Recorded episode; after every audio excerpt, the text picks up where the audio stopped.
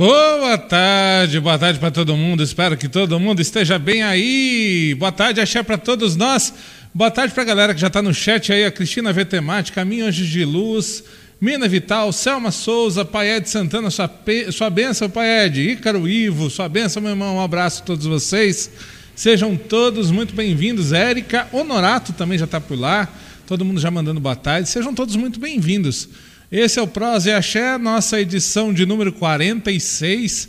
Lembrando aí que eu quero mais uma vez agradecer a doutora Daiane Daniel lá de Salto, odontologia, se você precisa ir trabalhar aí com seus dentes, dar uma olhadinha no que está acontecendo nessa boca, aí vai lá, doutora Daiane Daniel está à disposição para ajudar. Se o seu negócio é no olho, né? Você precisa ir de óculos, precisa de alguma coisa aí relacionada à relojoaria, vai lá na Ótica Santoro, também na cidade de Salto, eles estão lá prontos para atender a cada um de vocês.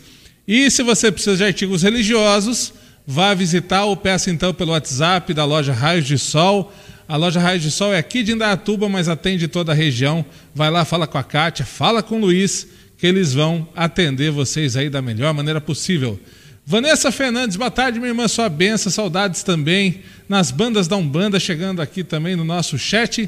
E sem mais longas nem delongas, vamos trazer aqui o nosso convidado dessa tarde para conversar com a gente hoje. Eu trago aqui uh, o presidente da COCAI, presidente nacional da COCAI, e também é sacerdote de candomblé. E uh, nós vamos falar hoje de um monte de coisa, e dentre, dentre elas, como vocês podem perceber, ó, a COCAI é a nossa nova parceira aqui no Prosa e Axé, vai estar tá aqui junto com a gente, a gente vai ser um canal aí também de divulgação das ações da COCAI, falando um pouquinho aí sobre a COCAI durante as nossas lives. Vem para cá, Pai Leandro, boa tarde, sua bênção. Que meu Pai algum abençoe hoje e sempre, meu irmão. A bênção, a bênção indistintamente. Tá? Prazer estar com você aqui. Tá? Gratidão, gratidão por essa oportunidade da gente estar junto não é, com o Pai Juan, com toda a família Tua Luz, tá aí com esse programa maravilhoso. Pai, boa tarde. É, eu queria que aí o senhor, por favor, é, para quem não te conhece, o senhor é de Indaiatuba, né? A Cocai, inclusive, nasce em Indaiatuba também. Mas para quem às vezes aí está tá pela internet, aí não tá. Primeira vez que está vendo o Pai Leandro, vamos contar para a galera quem, quem que é o Pai Leandro, Pai Leandro sacerdote de Candomblé, Pai Leandro aí de história também na Umbanda. Conta um pouco para a gente dessa história aí, Pai. Bom, meu nome é Leandro Barbieri, eu sou empresário, Tá? Sou empresário no ramo de artigos religiosos. Eu fabrico roupa, né, isso já há 17 anos. Tá? É, sou Mona Diala, da família Manso, Niquíssimo Sambo, é ligado ao Bate-Folha Bahia. Né? Minha digina é Mona Diala Tata Roche Mona Luandeji. Aí uma corruptela, né, Roche Luandê, tá? que a abreviação é Filho do Senhor dos Caminhos tal pelo qual a minha família é conhecida como família Filhos do Senhor dos Caminhos, que é uma referência. Pra, só, pai, só, só para a galera que não, que não é de candomblé, não tem muita, muita é, galera banda, só, só dá um alô, o que, que é a Digina? É, é, a gente pode falar que é, um, é o nome, a representação do nome?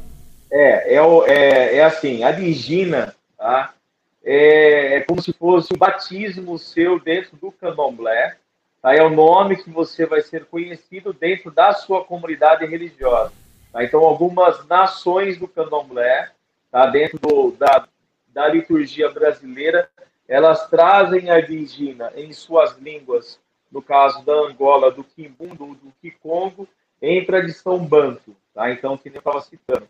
Né? Ah, a minha digina tá? uma, é uma corruptela, minha digina é muito grande, então é uma corruptela, uma abriação, é Roxilandê, que é filho do Senhor dos Caminhos, a qual a minha família na cidade na região é conhecida como filha, filho do Senhor dos Caminhos.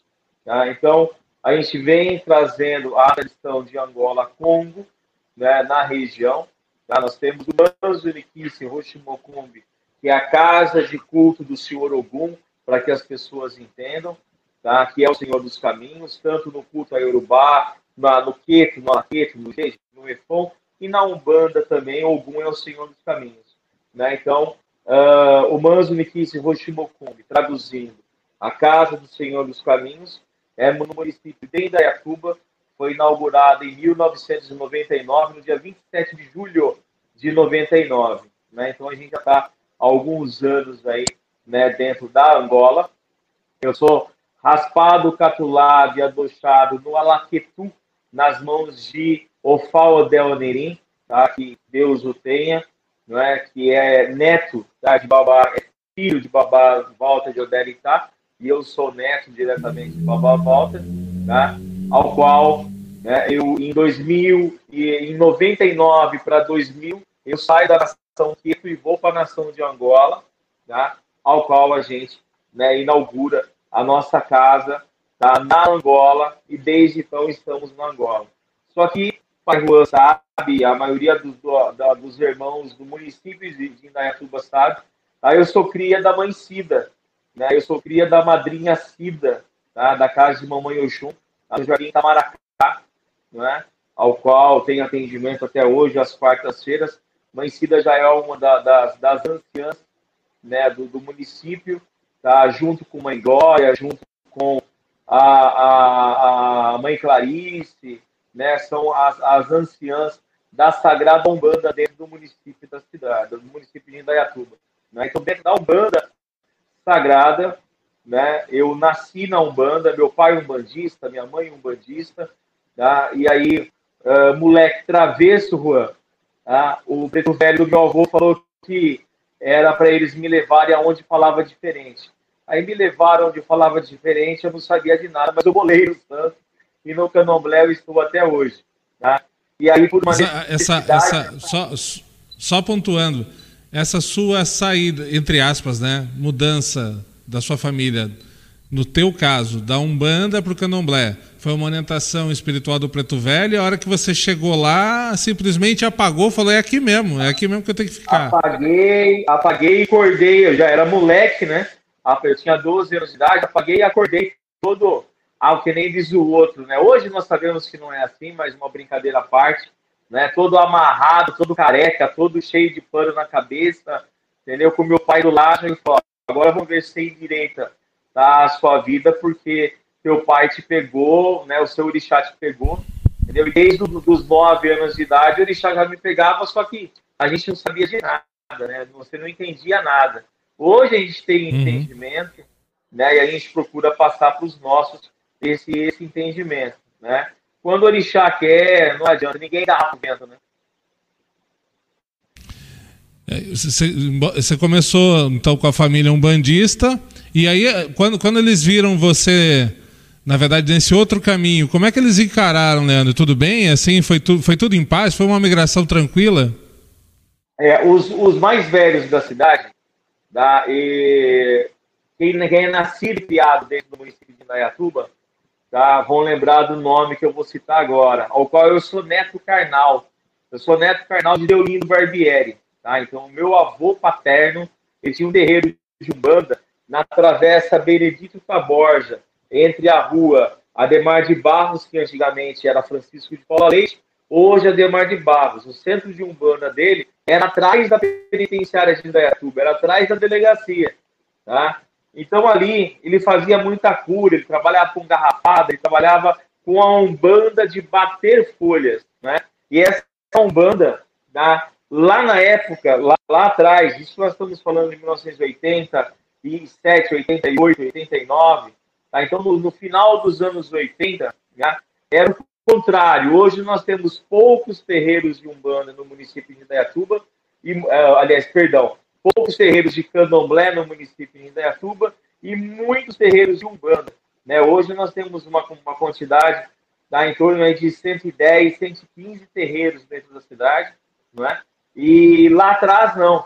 Tá? Lá atrás nós tínhamos aí cinco, seis terreiros de candomblé, né? E, e aí em torno de 10, 15 terreiros de Umbanda, ao qual praticamente todos os terreiros de Umbanda também eram ligados às famílias de Candomblé, porque não tinha essa, essa diferença, né? É, eu sou o Candomblé da nação tal, né? Era tudo meio que misturado, não tinha tanta essa coordenação de dobrar a língua, né? Porque é, eu sou Ifá, eu sou Queto, eu sou Efô, eu sou Angola. Não, né? A culpa ao orixá indifere se era umbanda, se era candomblé. Né? Então, eu, em relação a, a isso, eu, é, eu era, né, eu, eu, era filho de, é, da casa do meu avô, junto com meu pai e com a minha mãe, só que toda a minha família também frequentava o terreiro da Mãe Cida, tá? que na época não era no Itamaracá, na época era na 24 de maio, que a gente falava que era o terreiro do pé da jaca.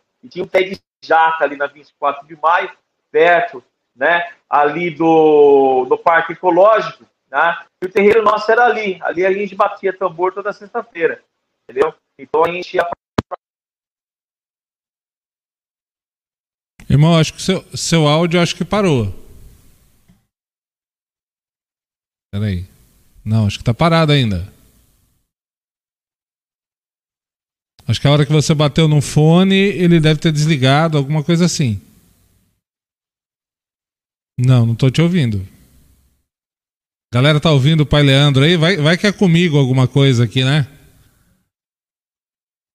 A Vanessa tá falando que tá cortando, ó. Pai, dá uma olhadinha no áudio aí. Não, ainda não. Deve ter desconectado o fone do celular ou alguma coisa assim.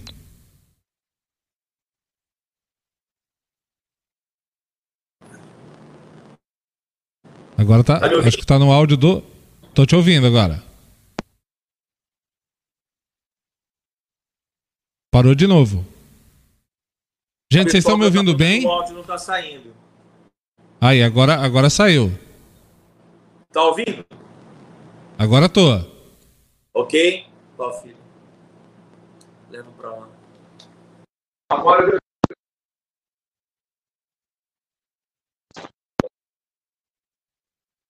bateria do fone, tá me ouvindo? É, acho, é, tá dando umas cortadas no teu áudio, acho. Pera aí. Aí, beleza. Agora, agora parece que foi.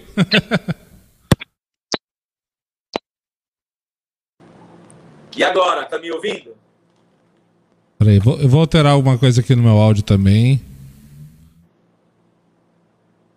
Para poder ver se eu te ajudo aí. Pronto, vamos ver se eu te ajudo desse jeito. Tá me ouvindo agora? Tô te ouvindo, tamo, agora estamos te ouvindo. Ok. Pessoal da, da live tá me escutando certinho, tá beleza? Ah, acho que agora todo mundo. Olha lá, o Rodrigo. Ô, oh, Juca, boa tarde, meu irmão, tudo bem? Dácio tá por lá, boa tarde, Dácio. Tá, acho que agora acho que foi, hein? Beleza. Podemos continuar? Podemos, você tava comendo jaca no terreiro.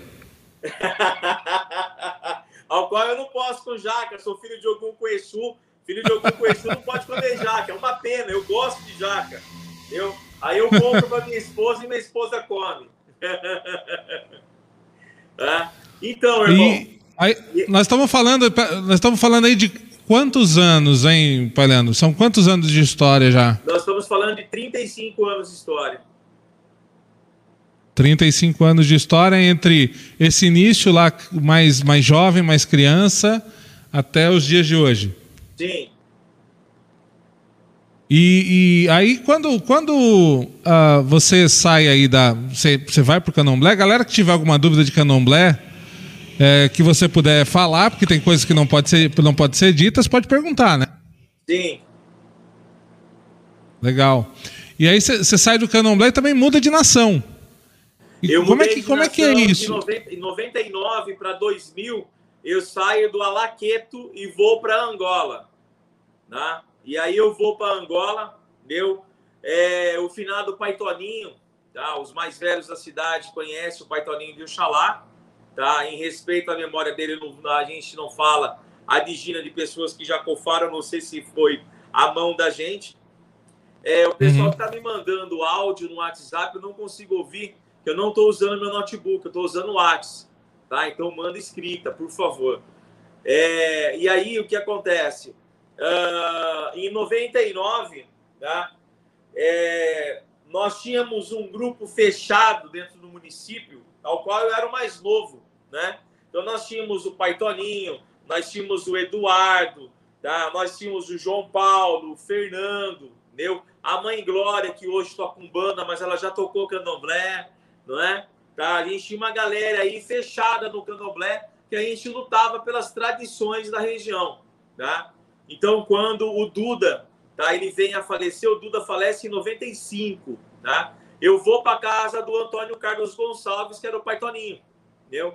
Então eu vou ser filho de santo do final do pai Toninho, na 13 de maio, na subida da 13 de maio, entendeu? Hoje é um prédio ali, mas na subida da 13 uhum. de maio, pertinho ali, tá? Da linha do trem, entendeu? Mas para só para o pessoal entender, essa sua, essa sua migração veio, veio da, de, um, de um tom espiritual, falar assim, não, você vai ter que mudar de, de família, vai ter que mudar de nação.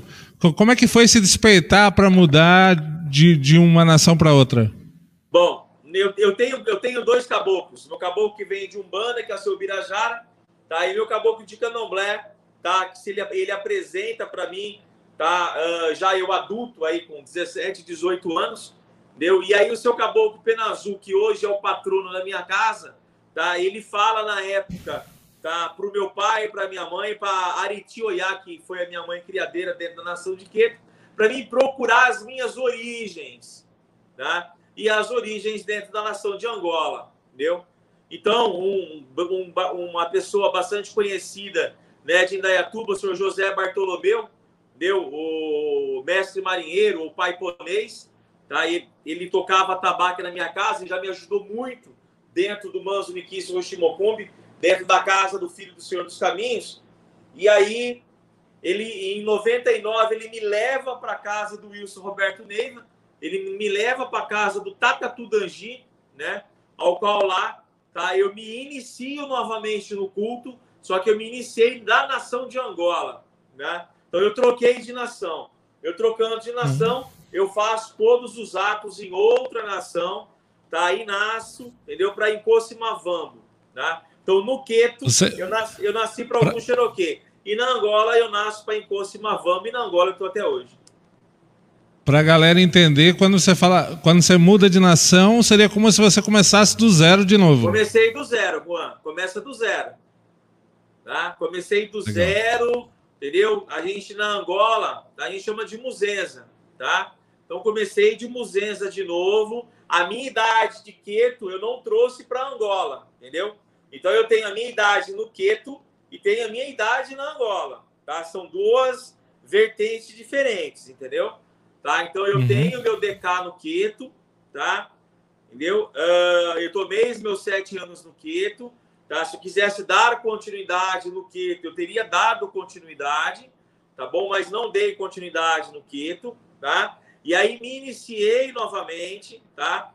Até várias pessoas fizeram parte da minha vida, tá? Dentro daqui de Indaiatuba, tá? Como eu falei e cito, tá? Então, é... vamos falar de pessoas saudosas aí, tá? Saudoso João Paulo, que muitas pessoas conhecem na cidade, saudoso pai Toninho, entendeu? Saudosa Sheila, não é? Tá? Que era uma mulher trans do município, tá? Que lutou muito pela nação, lutou, lutou muito pelo candomblé na cidade, tá? Por ela ser mulher trans, sabe? Por ter toda a discriminação, discriminação do candomblé, discriminação de mulher trans, isso nós estamos falando aí, tá? De, de 20 anos atrás, eram tido como, como travesti, era tido como pejorativo, toda aquela coisa aí que a gente, a gente conhece aí, né, da luta da comunidade LGBT e de toda a parte de discriminação que nós, né, do culto afro-religioso de matriz africana, nós sofremos todos os dias, né? Ainda mais nós dois, gordinho e branco, dentro de uma tradição negra. Uhum. É. O Juca está te pergu tá, tá perguntando aqui: o pai Leandro foi fundador do Conselho Nacional da Umbanda ou eu estou confundindo? Sou eu, faço parte do Conselho Nacional da Umbanda. A gente faz parte do Conselho Nacional da Umbanda, ao qual toda a diretoria da COCAI, nós fomos até Curitiba e depois nós fomos até o Rio de Janeiro. Tá eu, Ronaldo Tortosa, Darcio Romanelli, tá? o José Carlos, entendeu? o Jason, o Rômulo, toda a diretoria nacional da COCAI, ela fez parte da fundação do Conselho Nacional da Umbanda, ao qual nós fazemos parte do Conselho Nacional da Umbanda e também da Carta Magna da Umbanda. Tá, a gente já vai colocar no, na conversa mais, mais para frente, a gente coloca a CNU, coloca esses outros itens, mas aí eu quero falar então que você começa a trabalhar aqui na cidade de Indaiatuba, começa a trabalhar com seu terreiro, começa a trabalhar seu, na sua nação de Candomblé. Em algum momento dessa história se junta com outros irmãos para criar ou fundar a COCAI. É isso? Sim. É esse sonho, Juan. Já era um sonho velho do final do Antônio Carlos, do final do Pai Toninho. Tá? E na época, tanto o Pai Toninho como a, a, a madrinha Cida, a madrinha Glória, tá, sempre tiveram tá, essa missão dentro do município de ter uma associação local, não é? Tal pelo qual, tá, em homenagem ao, ao teu orixá de cabeça, em homenagem a Bababim Xangô, né, a Mãe Glória, durante aí seis, sete anos, ela fez uma festa muito bonita no ginásio municipal, não é? Que a gente, nós já conversamos com ela, até em 2019, eu até tinha falado com você, né, para que a gente estivesse ativando essa história dentro do município. Depois aconteceu toda essa pandemia, né? Mas uma da, das coisas aí é estar tá ativando todos né, os eventos e todos os processos aí da nossa comunidade. Indaiatuba sempre foi muito unida em relação a Umbanda e Candomblé nunca teve essa guerra de umbandista, de candomblessista. Acho que por ser uma cidade pequena também, não é? Uh, e um tempo aí, né, é, ou começou né, a haver algumas distinções entre as famílias, tá? Uh, famílias umbandistas, de nações, né, e começou a vir gente de fora, tá? e começou a ter algumas rinchas aí que alguns sonhos ficaram para trás. Tá? E aí é, eu vivenciei essa história junto com os mais velhos, né? Hoje a história me coloca é, eu como um dos velhos, né? Dos novos, vamos assim uhum. falar, né? Sim. Tá, perante né, vários sacerdotes que estão começando a história agora, eu já tenho 30 anos aí de bagagem, não é? Tá, então uh, já andei um pouquinho, irmão, tá? Então a gente já conhece um pouco aí da história, né? Então hoje a gente pode falar que nós fizemos parte da história do município, tá? E é aquela história que a gente sempre fala, que o verdadeiro sempre reconhece o falso, né? O falso, ele não consegue andar muito tempo do lado do verdadeiro. E a gente tem história para contar, né? E aí várias pessoas chegaram e vieram comentar comigo, falou: "Poxa, Leandro, por que que a gente não monta uma associação, monta uma federação, uma ONG, alguma coisa para a gente lutar pela comunidade?" E eu fui até o então prefeito Reinaldo Nogueira e lá, tá, eu conversando com o Reinaldo, o Reinaldo chegou e falou: Olha, é, eu te apoio, né? Você montando uma, uma associação, só que como associação nós precisamos saber quem vocês são, aonde vocês estão, tá? e quanto vocês são na cidade, para a gente estar tá, é, é, tentando fazer alguma coisa por vocês. Tá? E aí nasce a Colcai, tá? junto com o pai Wagner, tá? junto com a Cotê, junto com a Patrícia Cigana, junto com o Ponês, não é? Tá junto com uma galera aí, tá? Que alguns também já se foram, tá? Com finada mãe Adelaide, não é? Tá? Com, aí uh, nós pegamos a história, tá? Que Indaiatuba já tinha em relação a Pai Toninho, em relação à mãe Sheila, em relação ao, ao, ao, pai João Paulo, né? com respeito aos ancestrais, eu não vou usar as diginas deles, mas uh, quem, quem conhece a história de Indaiatuba sabe de quem eu estou falando. Tá? E aí, todas essas pessoas fizeram história na cidade. Né? E até na última é, é, convenção nossa, quando o prefeito está presente e faz a concessão das nossas terras, ao qual você estava do meu lado, meu irmão, tá? você se lembra que é, com muito orgulho e com lágrima no olho que eu relembro a história de todos que passaram na cidade. Porque se a gente é alguma coisa hoje, é por causa que eles também lutaram pela gente. São pessoas que Zambi, que Olorum, que Olodumare, que Obatalá já, já estão com eles. Né? São pessoas que já desencarnaram, só que deixaram o seu legado, deixaram sua história no município. Né? E essa história ela tem que ser lembrada, essa história tem que ser é, é, é, é cada dia que passa, tá colocada aí, porque Indaiatuba tem história, não é? Uh, um tempo atrás, por questão de ética, não vou dar nome, mas chegou gente aqui na cidade chegando falando que Indaiatuba não tinha umbanda, não tinha tradução, não tinha tradição, não tinha candomblé. Aqui era uma terra de ninguém e a pessoa podia fazer o que ela queria. Falei, opa, alto lá. Tem história assim, tá? Aqui tem famílias de famílias sérias de umbandista, famílias sérias de candomblecista, não é? E hoje eu faço parte de uma das grandes famílias de Jurema, que é a família de Acais, que eu sou filho de Paulo de Alcântara, tá? Então, Indaiatuba tem Jurema, Indaiatuba tem Umbanda, Indaiatuba tem Candomblé, né? Indaiatuba tem uma história aí magnífica e tal, pelo qual a história pode ser contada hoje, né, pela Cocai, tá? E, e por toda a luta da união que nós eh, representamos hoje dentro do município também pela luta do nosso santuário, que você também faz parte, você é parte integrante, parte fundamental da nossa história. Então, para quem não conhece, a Tua Luz também faz parte não só da história umbandista dentro de Indaiatuba, como também faz parte da história da Cocai nessa nova era, nessa nova geração, né, para com os caminhos da Cocai. Tá? Então, assim,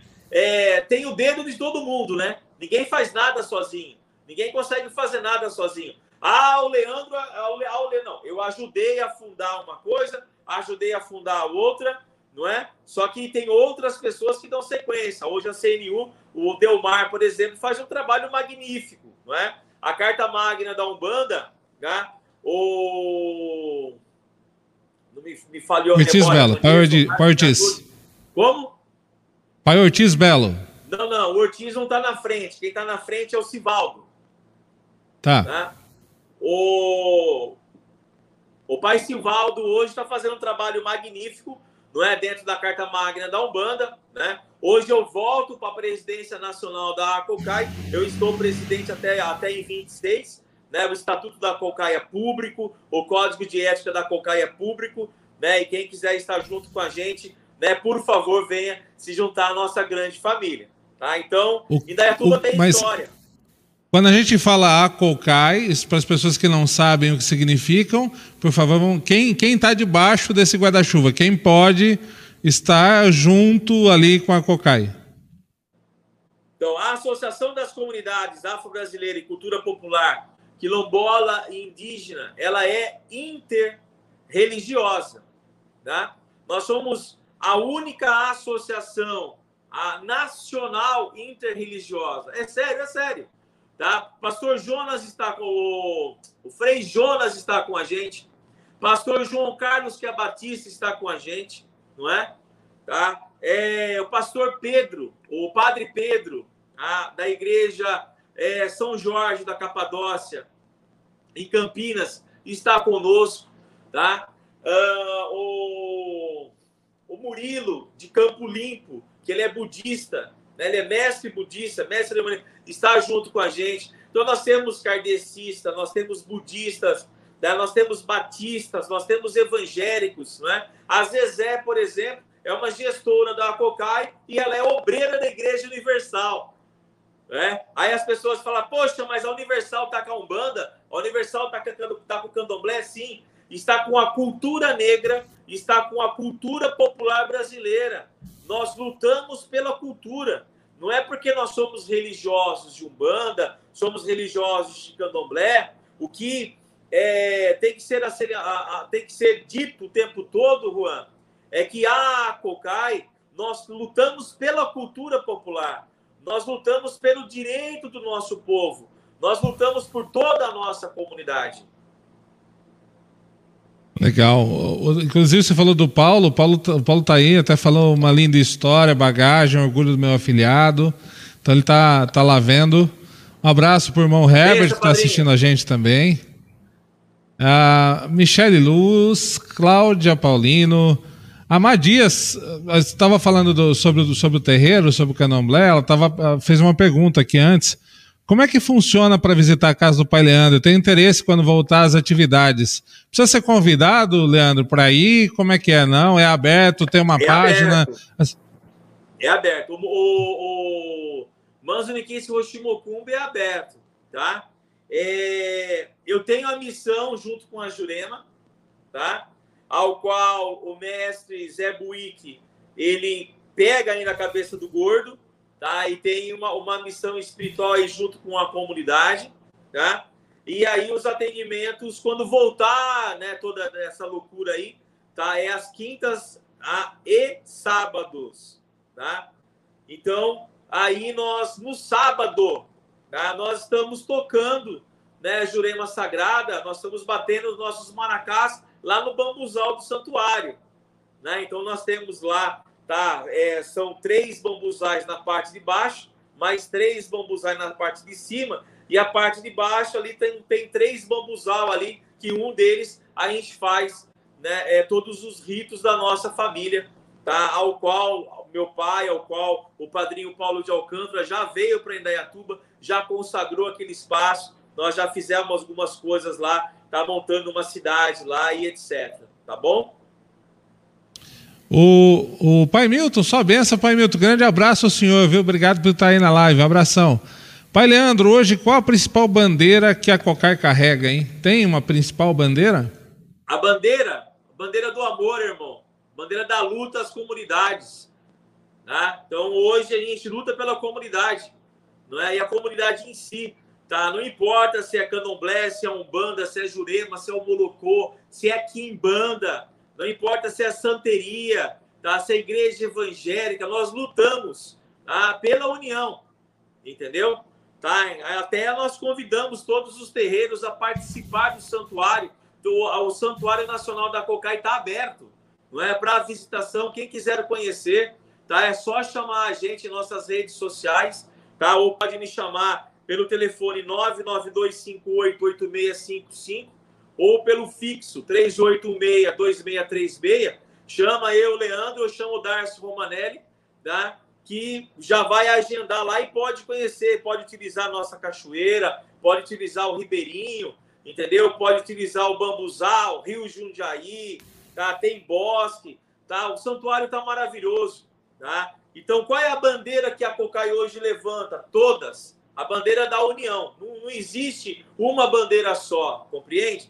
Tá? Então, assim, infelizmente, infelizmente, nós sabemos que nós que somos religiosos de matriz africana, matriz, religiosos afro-brasileiros, tá? religiosos juremeiros, a gente abre o coração para todo mundo, mas não são todas etnias e dogmas, não são todos os religiosos que vêm comer no mesmo prato que a gente. A gente serve o prato e a comida para todo mundo mas infelizmente não são todos que vêm comer junto com a gente. Mas a Cocai está aberta para toda a comunidade. A, a Madias está tá fazendo um comentário aqui. A benção, parabéns pelo santuário. Morro de vontade de ajudar o santuário em vários aspectos, como plantar uma árvore e manutenção. Morro de vontade de participar, mas não faço parte de nenhuma casa. Ela perguntou o telefone de contato, o senhor já passou o telefone aí, então é, vou pedir para o Darcio, que eu sei que está lá assistindo. Darcio, se você puder, por favor, coloca o telefone aqui no, no chat, por gentileza, né, para entrar em contato, mas pessoas, é, é, pessoas físicas também podem participar, não tem nenhum problema, pode, né, Pode Leandro? participar. Pode participar sim. Entre em contato com a gente, a gente explica certinho, tá bom? E assim, vamos nos unir, tá? Uh, quando a gente fala de santuário, nós sabemos que existem outros santuários no, no, no Brasil, tá? ao qual é importante salientar, Pai Juan, que o santuário da Arcocai tá? é de todos, tá? não é só da Arcocai, é de todas as outras instituições, é de todas outras associações, federações. Posso fazer? Pode... Vou fazer uma pergunta muito capiciosa agora, posso? Pode, lá vem ele se, se, se é para todos, como a gente imagina que é, né, e, e tem que ser, primeiro, como é que vai funcionar para quem não é associado? Se vai poder, como? E dois, acho que tínhamos uma grande possibilidade, talvez, de falar que era o primeiro santuário nacional afro-brasileiro de toda a comunidade. Por que, que ele ficou Santuário Nacional Cocai? Bom, Primeiramente, o registro dele é santuário ecológico. Tá? Então, vou, eu vou responder a, a, a, segunda pergunta, depois eu respondo a primeira, ok? Tá? Santuário Nacional da Cocai, tá? Hoje a gente fala do santuário, o nome Santuário Nacional da Cocai, para que as pessoas entendam que a associação que está na frente do santuário é a COCAI. Tá? Ponto. Em relação ao nome, tá? Depois eu peço para o Darcio, para a Vanessa, para os outros diretores que estão na live, é, colocarem o link da página do santuário. Santuário Ecológico Nacional. Não tem o nome da COCAI. Tá? A COCAI é a mantenedora. A COCAI é a associação ao qual tem a, a concessão. Concessão é essa que você recebeu ao meu lado.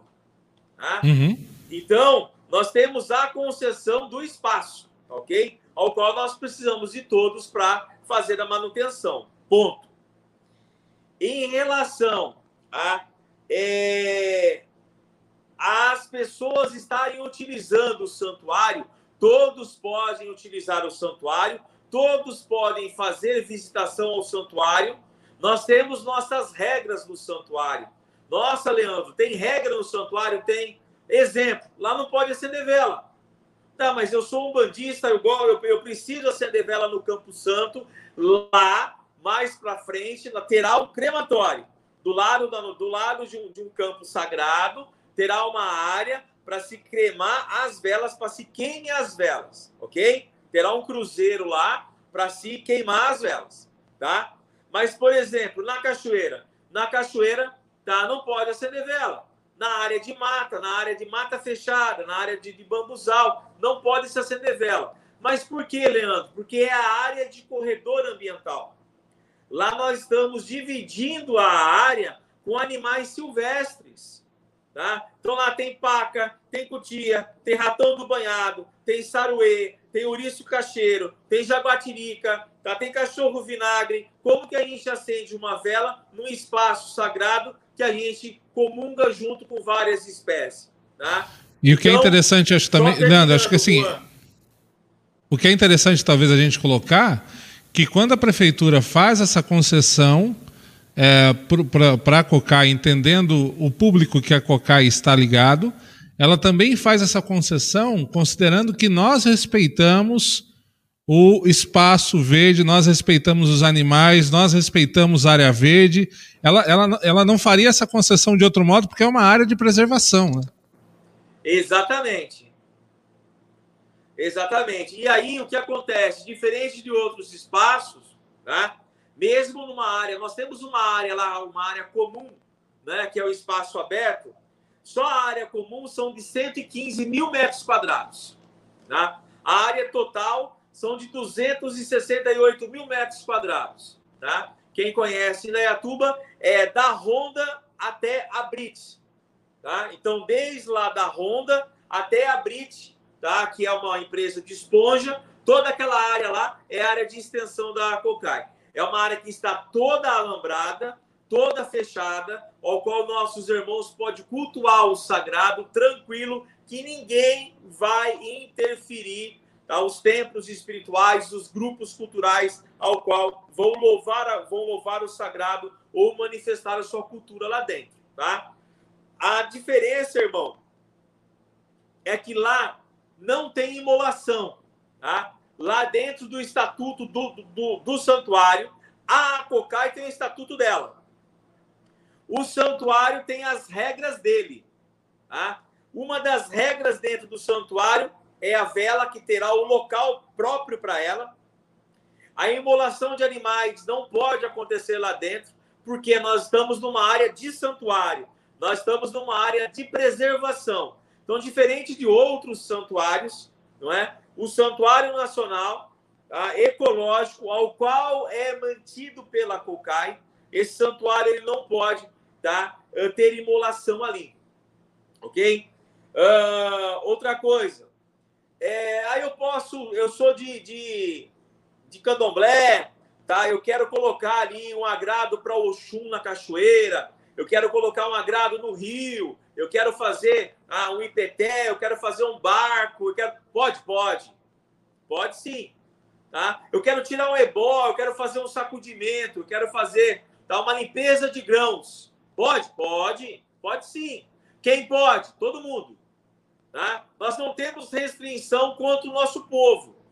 A uhum. diferença, por exemplo, Na área de vão comum, ali eu só posso, por final de semana, 2.500 pessoas. Então, quando tiver todo aberto, Chupana de Caboclo liberada, as duas cachoeiras liberadas, tudo liberado, que estão tudo em construção, ali a área comum, a área que todo mundo utiliza, quando se fala de área comum, é a área de utilização geral, correto?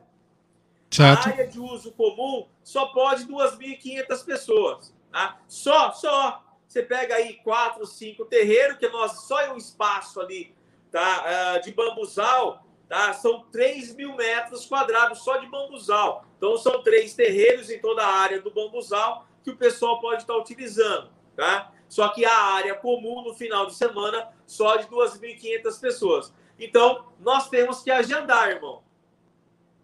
Tá? Tem que ser agendado, entendeu? Para que a gente consiga atender todos os nossos irmãos que queiram utilizar o santuário. Legal. O Dessa está lembrando aqui o que eu falei também, né? Pode tudo que não irá agredir a natureza. É isso aí. Isso é até para mostrar que nós realmente cuidamos. Né? Essa, essa é a nossa premissa básica. Vamos sim, voltar aqui umas perguntas. Olha, o, o Paulo está perguntando aqui para você, Leandro. Ó, nos últimos anos, quais são as suas maiores dificuldades enfrentadas na luta pela valorização dos direitos do povo de terreiro? Quais, quais as grandes dificuldades que você tem encontrado? Uma das maiores dificuldades em relação ao nosso povo, Juan, e a benção, Pai, e gratidão pela pergunta, é o nosso povo entender os deveres que nós temos para com a comunidade. O irmão de fé, independente de liturgia, independente de etnia, de dogma, ele entende que ele está praticando a caridade dentro do terreiro dele, está bom. Ele não precisa promover caridade fora. Ele não precisa ter um trabalho assistencial, ele não precisa ter um trabalho comunitário, ele não precisa dar discernimento, dar dissarcimento, ele não precisa fazer nada, porque ele já faz o trabalho dele. Né? Então, uma, uma grande imposição aí está também em relação aos nossos irmãos, a eles entenderem a importância do CNPJ eles, eles entenderem a importância da sua casa estar legalizada a nível federal. Que o governo entenda que você exista, mas que tem leis que favorecem não só a nossa religião, não é? Que a, a maioria das pessoas que estão aqui na live tá, ou são juremeiros, ou são bandistas, ou são canoblecistas, né?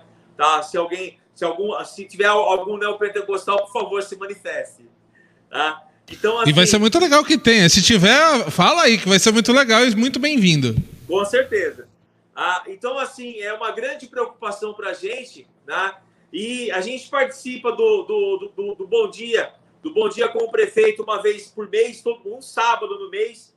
Tá? O Gaspar reúne as lideranças de todas as religiões do município. Né? E a dificuldade de toda religião, não é só da Umbanda, não é só do Candomblé, não é só da Jurema, e, e sim de toda, até do, do, do, católico, tá? do evangélico, tá? porque ele acha que a, a Constituição tá? ela tem que ajudar a igreja, porque a igreja ajuda a comunidade, porque é, o, religioso faz o bem sem olhar a quem. Só que nós temos que entender que nós temos que ir para a rua. Nós temos que ir para a rua com ação social, com ação comunitária, com ação socioeducacional, sociocultural. É isso que falta para a nossa comunidade. E a COCAI está aí com vários projetos. Um desses projetos é o projeto Nossas Raízes, né, que está em 2019. Nós atendemos mais de 300 crianças, né, uh, e é um multiplicador.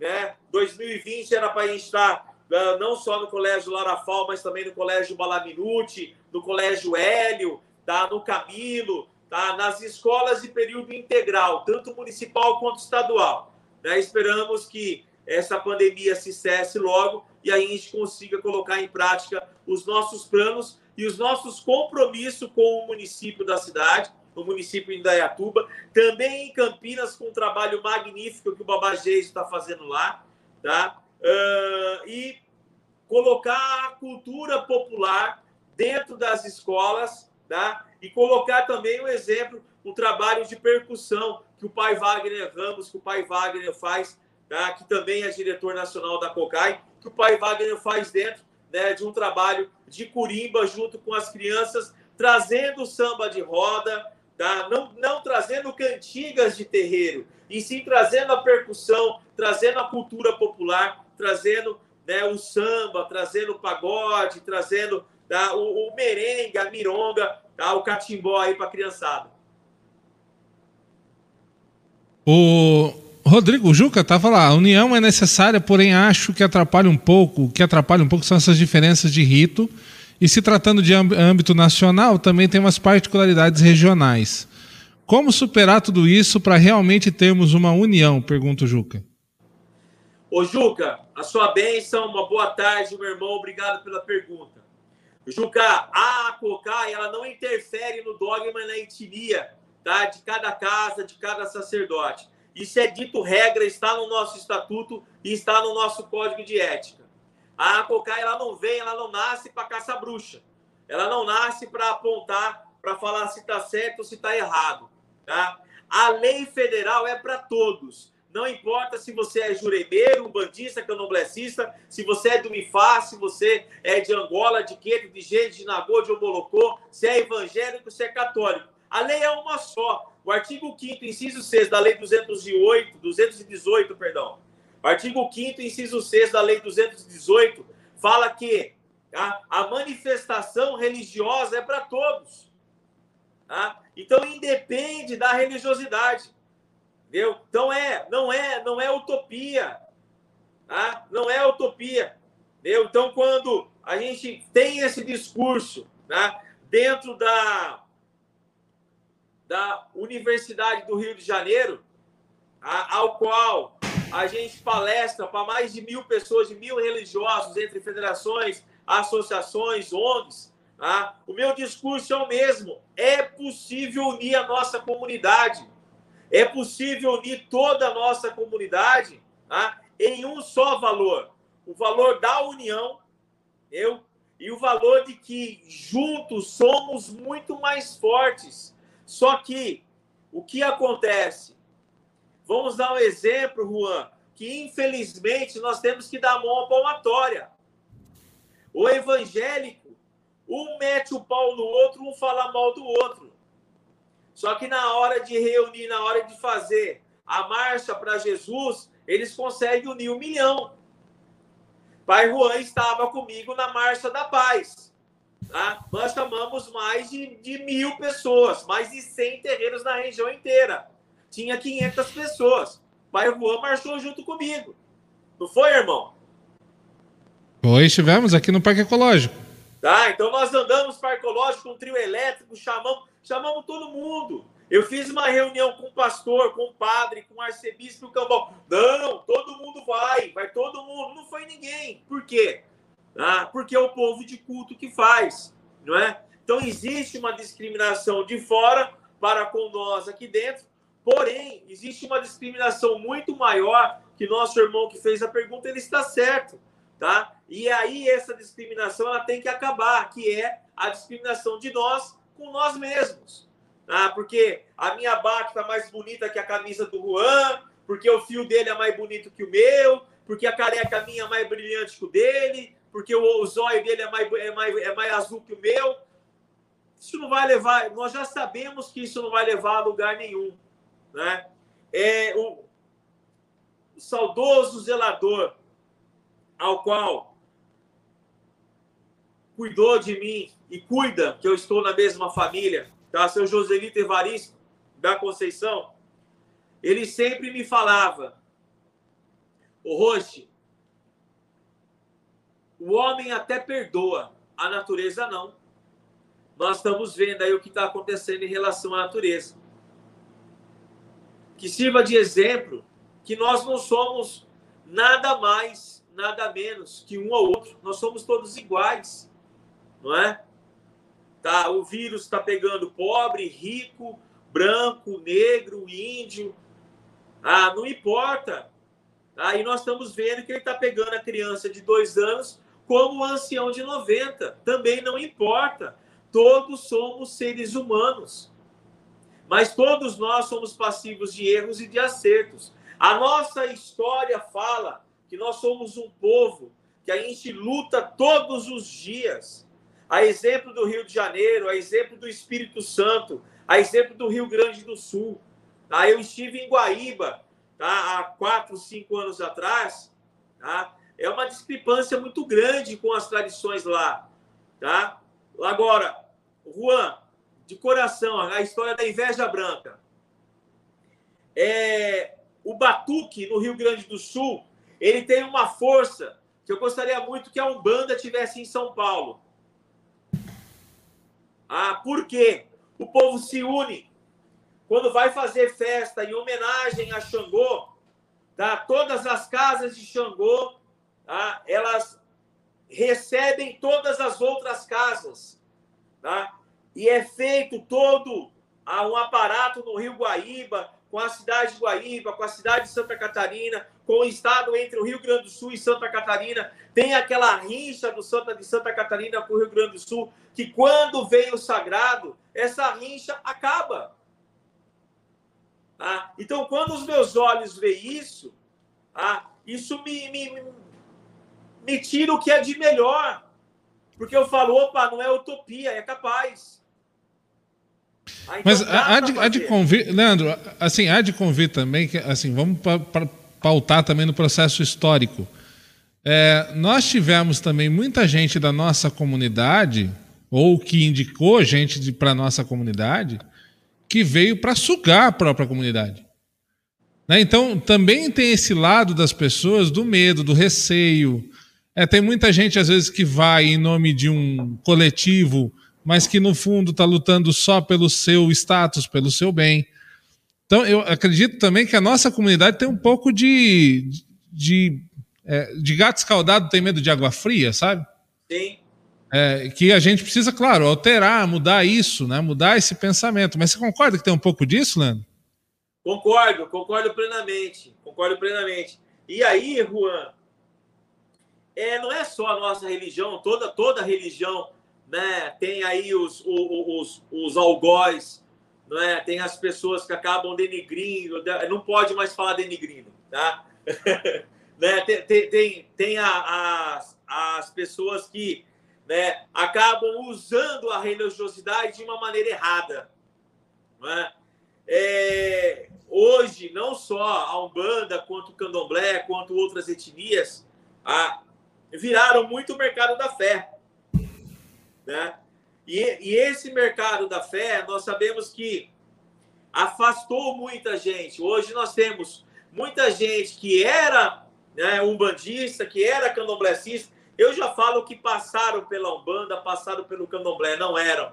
Né? Eu, tô na, eu, eu estou dentro da, das religiões de matriz africana há tantos anos, né? e todos o, todo o tempo a gente é provido, todo tempo a gente passa por provações mas provações que o orixá sempre nos abençoa. Aquele que é do orixá continua sempre na religião. Mas nós sabemos hoje que tem várias pessoas né, que passaram pelas religiões e saíram das religiões tá, por causa né, de, de, perseguição, de humilhação, de submissão, por causa de problemas né, ocasionados aí por pessoas né, que não cabe a gente falar se estão ou não estão, mas são relatos dessas pessoas que a gente vê muito na internet, né, em televisão, tá? e principalmente né, em, canais aí tá, de TV das igrejas tidas como eletrônicas, que são pessoas que foram desenganadas por sacerdotes né, e hoje estão sendo desenganadas pelos pastores. Né? É, mas a, a, a, gente pode inclusive falar, Leandro, aqui, assim, muito, muito claramente, muito direto, né? É, a gente fala do mercado da fé hoje, mas se a gente relembrar o passado, é, tinha associação aí cobrando 5 mil reais para o cara usar um, um, espaço na praia, coisa que lá não se cobra esse, esse valor. Para ajudar o cara a tirar um CNPJ lá do terreiro dele, o cara cobrava lá mais um valor exorbitante. Então, é, é, é, assim, sabe, nesses, nesses, nessas pequenas coisas também que a gente vai vendo que o nosso povo foi foi foi cacetado, né? Foi, foi, foi levou muita porrada também. E aí para de confiar.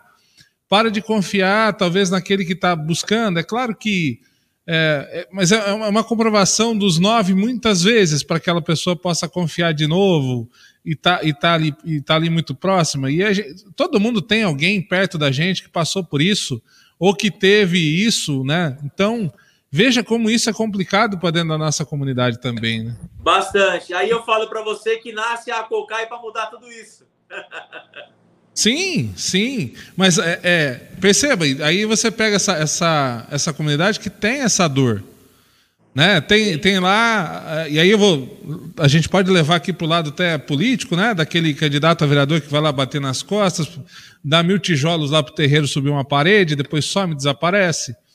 Né? Então tem todo esse, esse lado aí da nossa comunidade que também a gente tem que lembrar que precisa ser tratado, né? Agora, já que você falou em, em Acocai e falar que a Cocai nasce para mudar tudo isso, vou te fazer uma pergunta simples. Por que, que nós, umbandistas, temos tantas associações e tantas federações, sendo que 90% delas pregam união, né? A, o discurso é de união. Por que, que a gente tem tantas? Cada um quer levantar a sua bandeira, Juan. Cada um quer fazer o seu melhor, né? e muitas vezes não aceita o melhor do outro. Tá? nós estamos com um trabalho, vou citar nomes, tá eu, Ortiz Belo, o Pedro, Cássio, tá? Uh, junto com tá? o, Sivaldo, não é? Tá? tem outros, ah, o, o Reginaldo, tá? nós temos um grupo hoje, entendeu? de presidentes de associações e federações tá? é, lutando tá? para que a gente tenta estamos tentando unificar e montar uma bandeira só, tá? ao qual, infelizmente, é difícil. Tá? Como é difícil o senhor, como sacerdote, tá? quantas pessoas te colocaram na parede para falar: olha, eu vou deixar de frequentar a sua casa porque sua casa é frequentada por Fulano e eu não vou mais. Não é?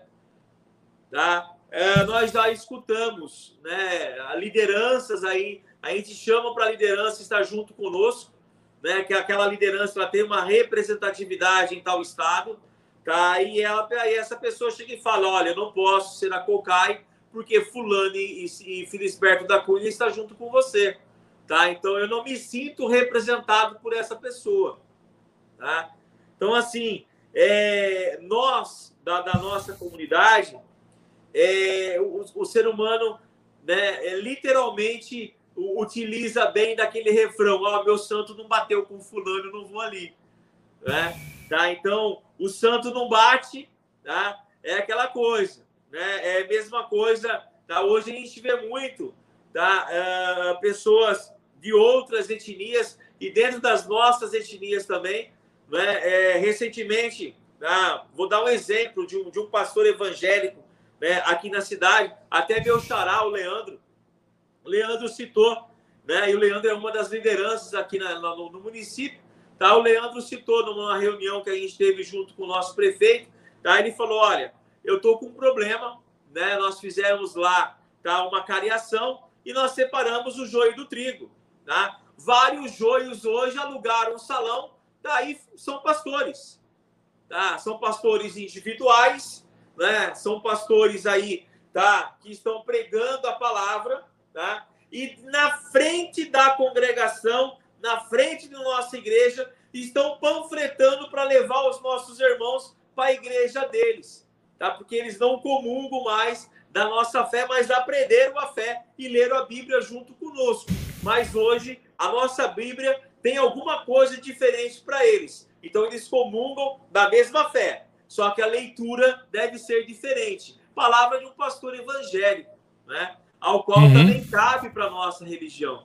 Tá? Então, é, é, é, é, um tanto conflitante. Tá? Então, assim, se a gente pega hoje, tá? a gente pega o CNPJ e coloca lá a associação, são 286 associação e federação que lutam pela comunidade é, afrodescendente de matriz africana só no estado de São Paulo. Não estou falando de Brasil.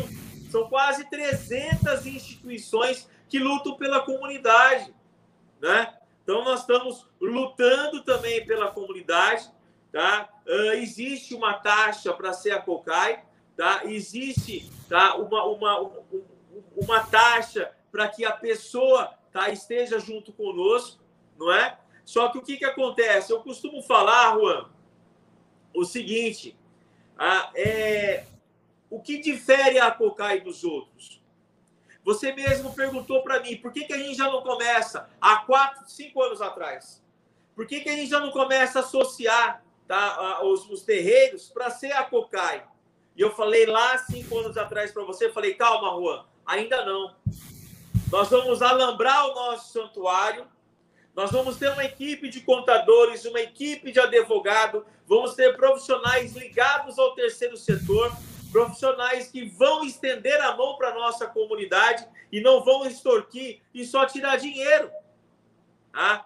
Então, o que, que acontece? Tá? A maior dificuldade das lideranças tá?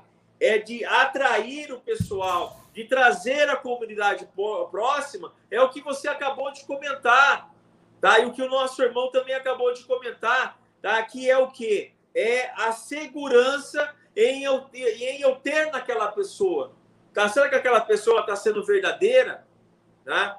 Então, hoje eu tenho uma diretoria nacional, que eu não estou sozinho, Tá? Hoje eu tenho uma equipe de advogados, hoje eu tenho uma equipe de contadores, hoje eu tenho pessoas que fazem a fiscalização, não é que diariamente estão tá, promovendo a Cocai. Eu tenho uma equipe de marketing, um escritório de marketing, tá? É, é, é, é só para cuidar do nosso associado, numa equipe de marketing só para cuidar do nosso santuário justamente. Então, peraí, vamos, vamos, vamos, peraí, calma.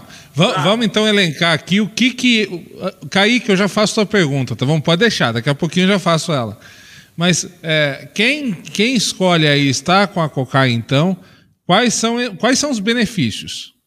O que, o que, que, qual, o que, que um, um, um dirigente espiritual, o que, que um terreiro obtém de benefício estando junto com a Cocai? Além de utilizar o nosso santuário, ele tem a orientação dos nossos advogados, a orientação dos nossos contadores a, e a orientação 24 horas por dia, se preciso, dos nossos diretores e do presidente em exercício. Tá, também tem, tem ainda está rolando a carteirinha de desconto, aqueles, aquela, aquela outra Aquele Bom, outro fim, acho que é legal de falar também. Tá? Legal, posso, posso é legal falar? de falar. Já pode falar? Pode, claro, benefício. Tá. Bom, uh, a COCAI nós temos a honra e o orgulho uh, de ser a primeira instituição tá, lutando pela comunidade afro-brasileira e de matriz africana, que nós temos um cartão de crédito. É isso mesmo. Nós temos um cartão de crédito da bandeira Visa, tá? já com limite pré-estabelecido de R$ 1.500 se nosso irmão de fé tem lastro, tá? Então se ele é registrado. Vocês entenderam, gente? Porque agora, porque agora o, o Pros é parceiro, vocês entenderam? Daqui a pouco eu mostro o cartão que ele me mandou, tá?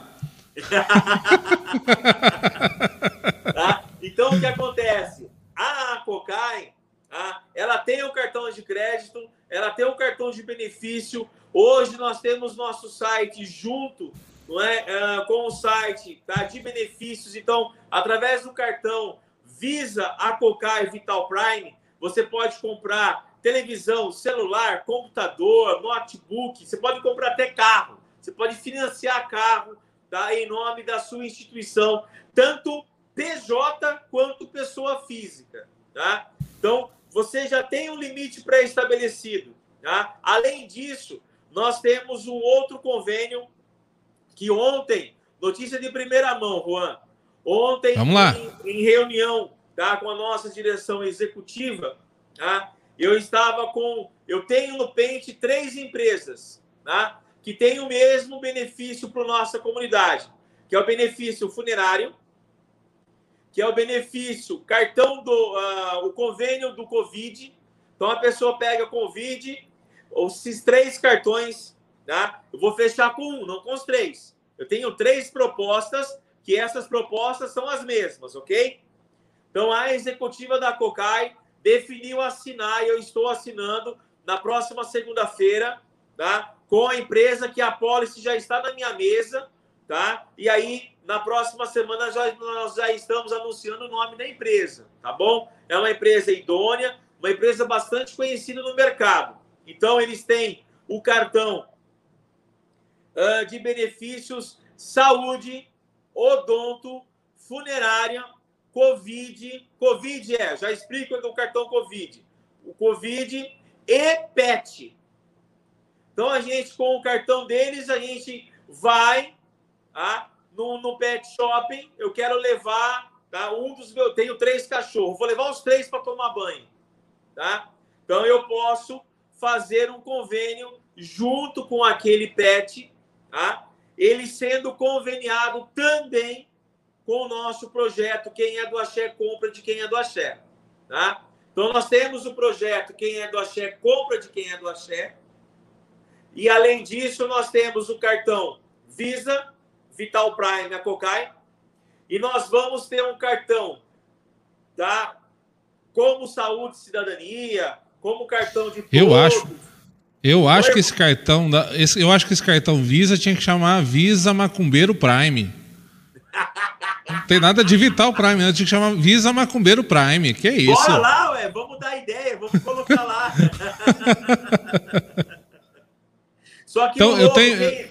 Só que o logo do projeto, quem é do Axé compra de quem é do Axé, vai estar tá lá.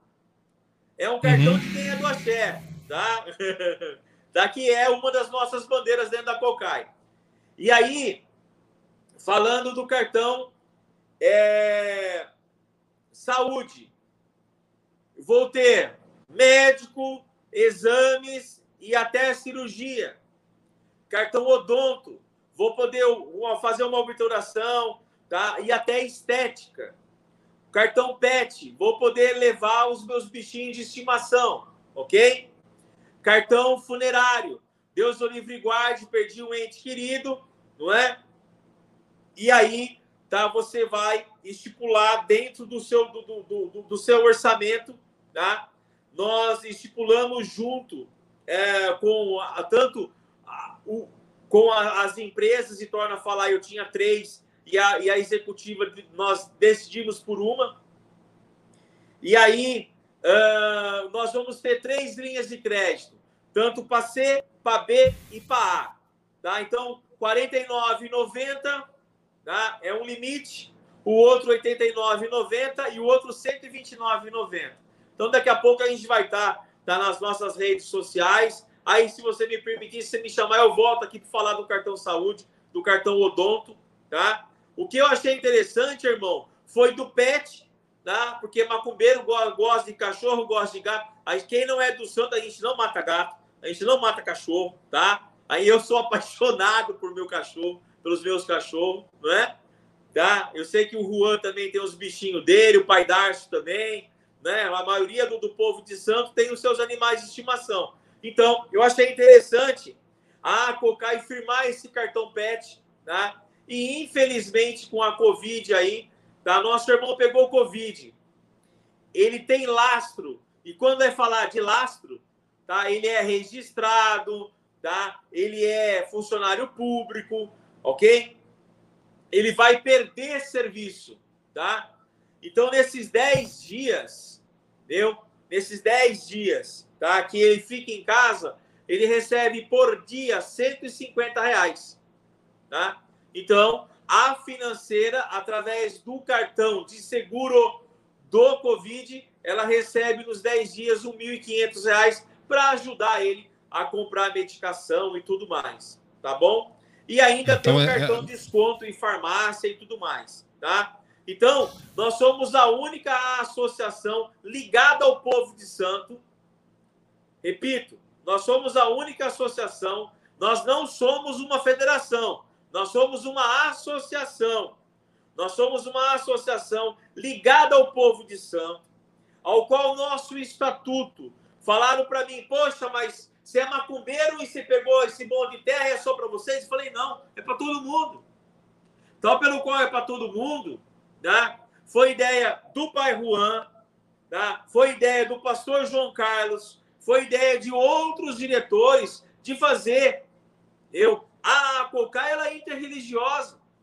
Tá? Então, que a verdade seja dita. O pai Juan está aqui na live junto comigo. Tá? Um do, um, uma das pessoas que idealizou a COCAI ser interreligiosa, que a gente abrisse para todos, também foi o pai Juan, foi o pai Wagner, foi o Darcio, né? Então o Darcio que fala, poxa, eu sou livre pensador, tá? Eu sou eu, eu sou sacerdote da Cia Carandache, ao qual é kardecismo, ao qual é um bandista, tá? ao qual a gente procura né, é, é, é, trabalhar com literaturas e estudar todas as religiões. Tá? Eu falei, não, irmão, você vai continuar estudando todas as religiões, tá? e dentro do santuário vai ter um espaço para você. Como dentro do santuário nós temos um diretor de etnia de Ifá, tem um diretor de etnia juremeiro, que é o Paulo de Alcântara, tem um diretor de Ifá, que é o Ogundilê, tem um diretor de Quetu, que é o Geiso, tem um diretor de Angola, que sou eu, não é? tem um diretor de Umbanda, que é o Wagner, né? entendeu? Então, tá? nós temos vários diretores, tá? da Igreja Evangélica, Igreja Batista, tá? da Igreja Católica Carismática, entendeu? Tá? O Pai Rua também conhece o Frei Jonas, e o Frei Jonas tá? é capuchino. Tá? Então, né, a, a Igreja Caputina tá, também está junto com, com, com nós da COCAI, está junto no santuário, tá? ao qual o ano passado nós teríamos feito tá? um casamento interreligioso e um casamento também voltado para a comunidade LGBTQI+, tá tendo padre, pastor e pai de santo para com a comunidade. Então essa é uma das bandeiras da COCAI, é a união para todos. Qual é hoje, Leandro, a realidade do, do santuário, né?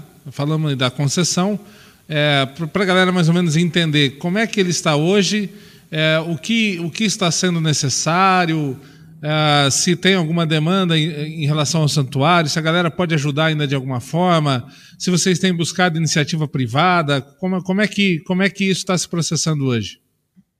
Bom, Juan, é, nós estamos hoje com um processo de utilidade pública federal. Então, nós entramos tá, com a documentação para a utilidade pública federal. Tá? Eu, eu acredito que você já saiba que a COCAI, dentro do município de Indaiatuba, por causa do projeto Nossas Raízes, nós já somos utilidade pública municipal, ok?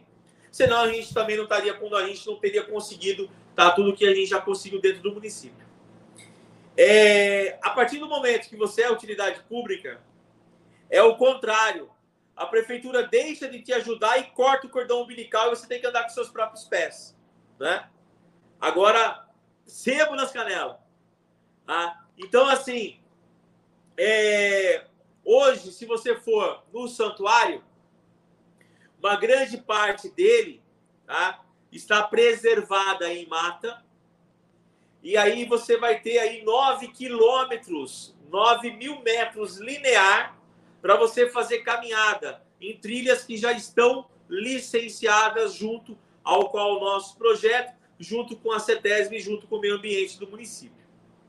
E aí, nós estamos esperando só a época da chuva, tá? Porque infelizmente ou felizmente, né? Eu, eu falo que felizmente, né? Ali é corredor ambiental. E ali sendo corredor ambiental é uma área de muita água. Nós temos lá uhum. 14 nascentes, não é? Nascente para tudo quanto é lado, não é? Então ali nós temos nascente intermitente, tem olho d'água, tem espelho d'água, tem riacho, tem corredeira, né? tem ribeirinho, tem lagoa, tem rio. Né? Então, toda, praticamente todas as formas ali né, de vertentes de água nós temos. Tá? Ali é um paraíso da água. E ali é, nós estamos esperando tá? Uh, passar um pouco a época das águas agora, para que a gente né, volte a mexer na cachoeira, para que a gente consiga fazer a parte de gabião. Quem não sabe o que é gabião, quando você olha ah, em construções e você vê aquele monte de pedra com aquelas telas, tá? Aquilo lá é gabião que é para segurar o barranco. Então, o rio dá cheia, Juan.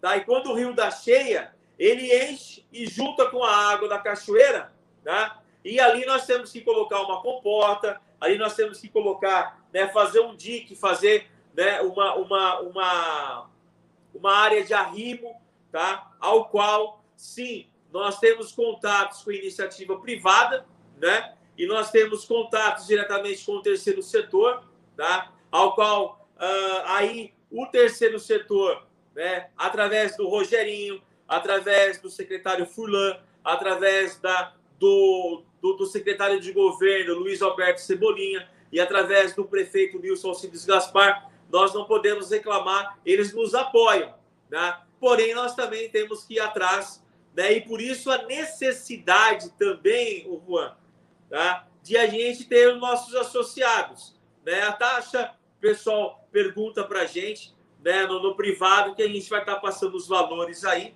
tá? o valor é taxa única, tá? não tem ah, ó, me dá mais um pouco, me dá mais um pouco, né? É um valor fixo anual, tá? Ao qual pode ser dividido mensalmente, tá? Ou pago, né? É, trimestral ou semestralmente, tá?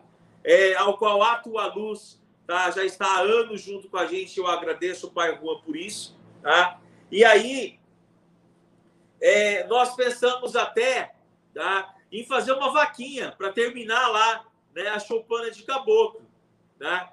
E aí imagina, imagina só, poxa, o Leandro Barbieri, pai Leandro de Ogum, homem de pedindo dinheiro em via em internet, em Facebook, né? Fica feio, tá? Daí, aqui que a gente faz? A gente pede para que os nossos irmãos se associem à Cocai. Daí, se a pessoa quiser depositar um dinheirinho a mais na conta da Cocai, fique à vontade, porque vai tudo para lá. A Cocai, nosso estatuto, é, nós somos uma entidade sem fins lucrativos. Então, todo o dinheiro que entra na COCAI é gasto direto no santuário. Tá? Eu e todos os diretores, nós somos voluntários. Não é? Na última diretoria, o Juan estava junto com a gente, tá? e por causa das loucuras da vida dele também, faculdade, etc., ele falou, mano, tá, deixa eu né, me situar aqui, mas aguenta um pouquinho que eu vou sair, depois eu volto. Eu falei, meu, eu também estou saindo, né? A gente não pode ficar direto. Nós somos uma associação. Você fica quatro anos, vem outro presidente, vem outro presidente, tá? Então, nós somos uma associação aberta, ao qual nós precisamos, nós necessitamos de toda a nossa comunidade. Muito bom. Vamos lá, então, pergunta do Kaique, que faz sempre que está esperando essa pergunta aqui. Vamos lá, Kaique, agora. Chegou a hora, Kaique. Kaique está lá, ó. Boa tarde. Pergunta do âmbito espiritual. De que forma o caboclo pena azul entrou na sua vida? Rapaz do céu, tá me provocando, meu irmão. meu irmão tá me provocando. Você quer saber do âmbito do caboclo? Você quer saber do âmbito do santuário? Bom, vamos, eu vou responder uma pergunta que uma pergunta tem a ver com a outra. Caboclo Pena Azul ah, era o caboclo do meu avô.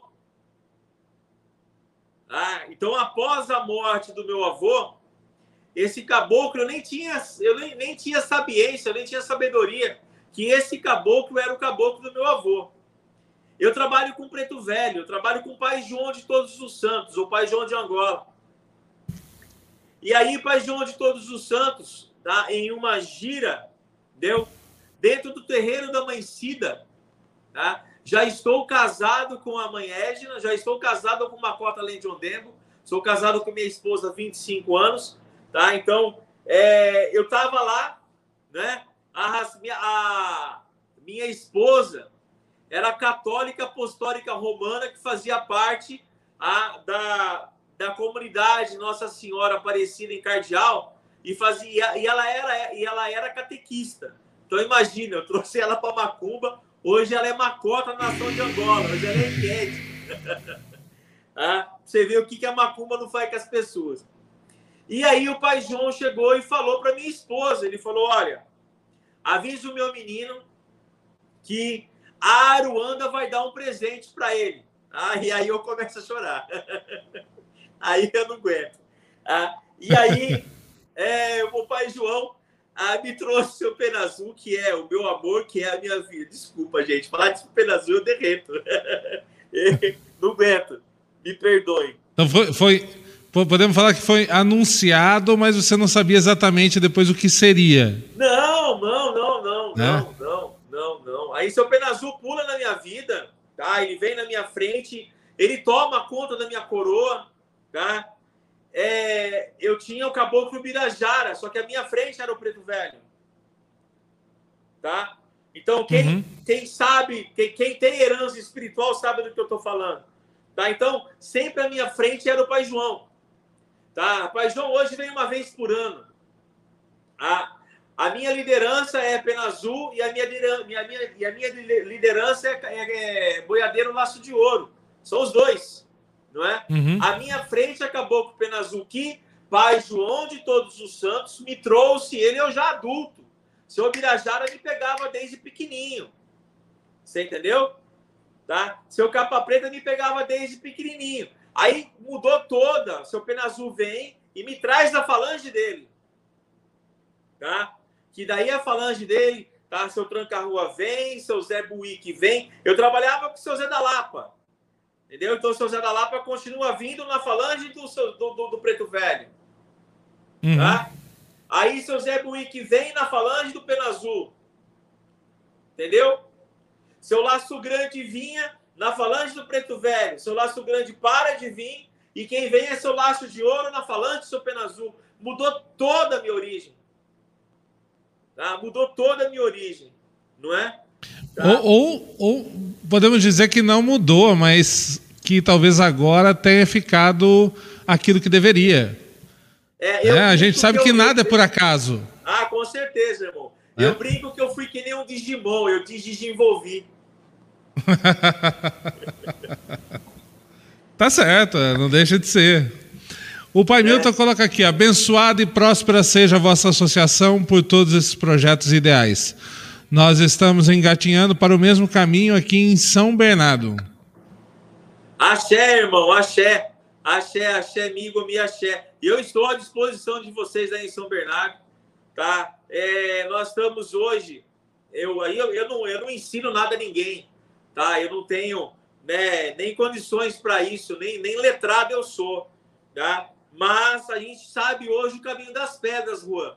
Né? Nós sabemos as leis que nos favorecem, os caminhos que nos favorecem, né? Nós sabemos os trâmites que podem nos levar a abrir melhores passos né? Vou dar um exemplo.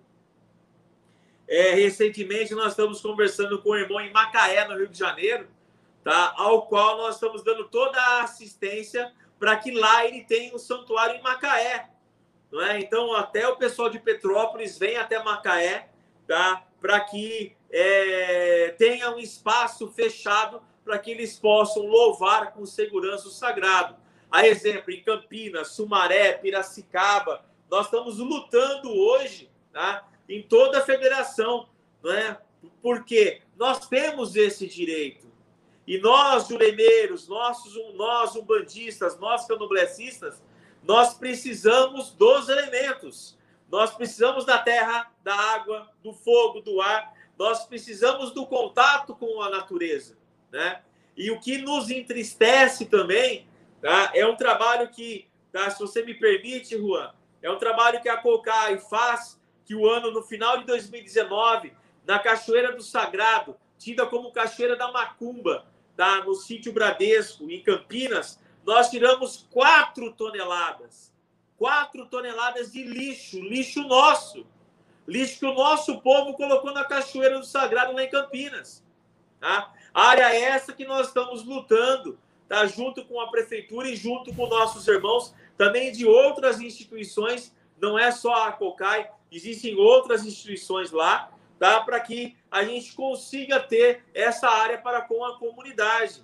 Tá? Então, a COCAI, tá? ela sabe o caminho da pedra. A COCAI, ela tem um padrinho aqui, um irmão ali, alguém que nos ajuda, advogados incríveis, não é? Que nós fomos para Curitiba, nós fomos para o Rio de Janeiro, ajudamos a construção da CNU, ajudamos no Instituto Carta Magna, ajudamos outras instituições, não é que não venham caso citar, tá? como todos os templos espirituais que querem fazer o seu PJ, querem fazer o CNPJ, nós estamos confeccionando o estatuto dessas casas sem vínculo com a COCAI.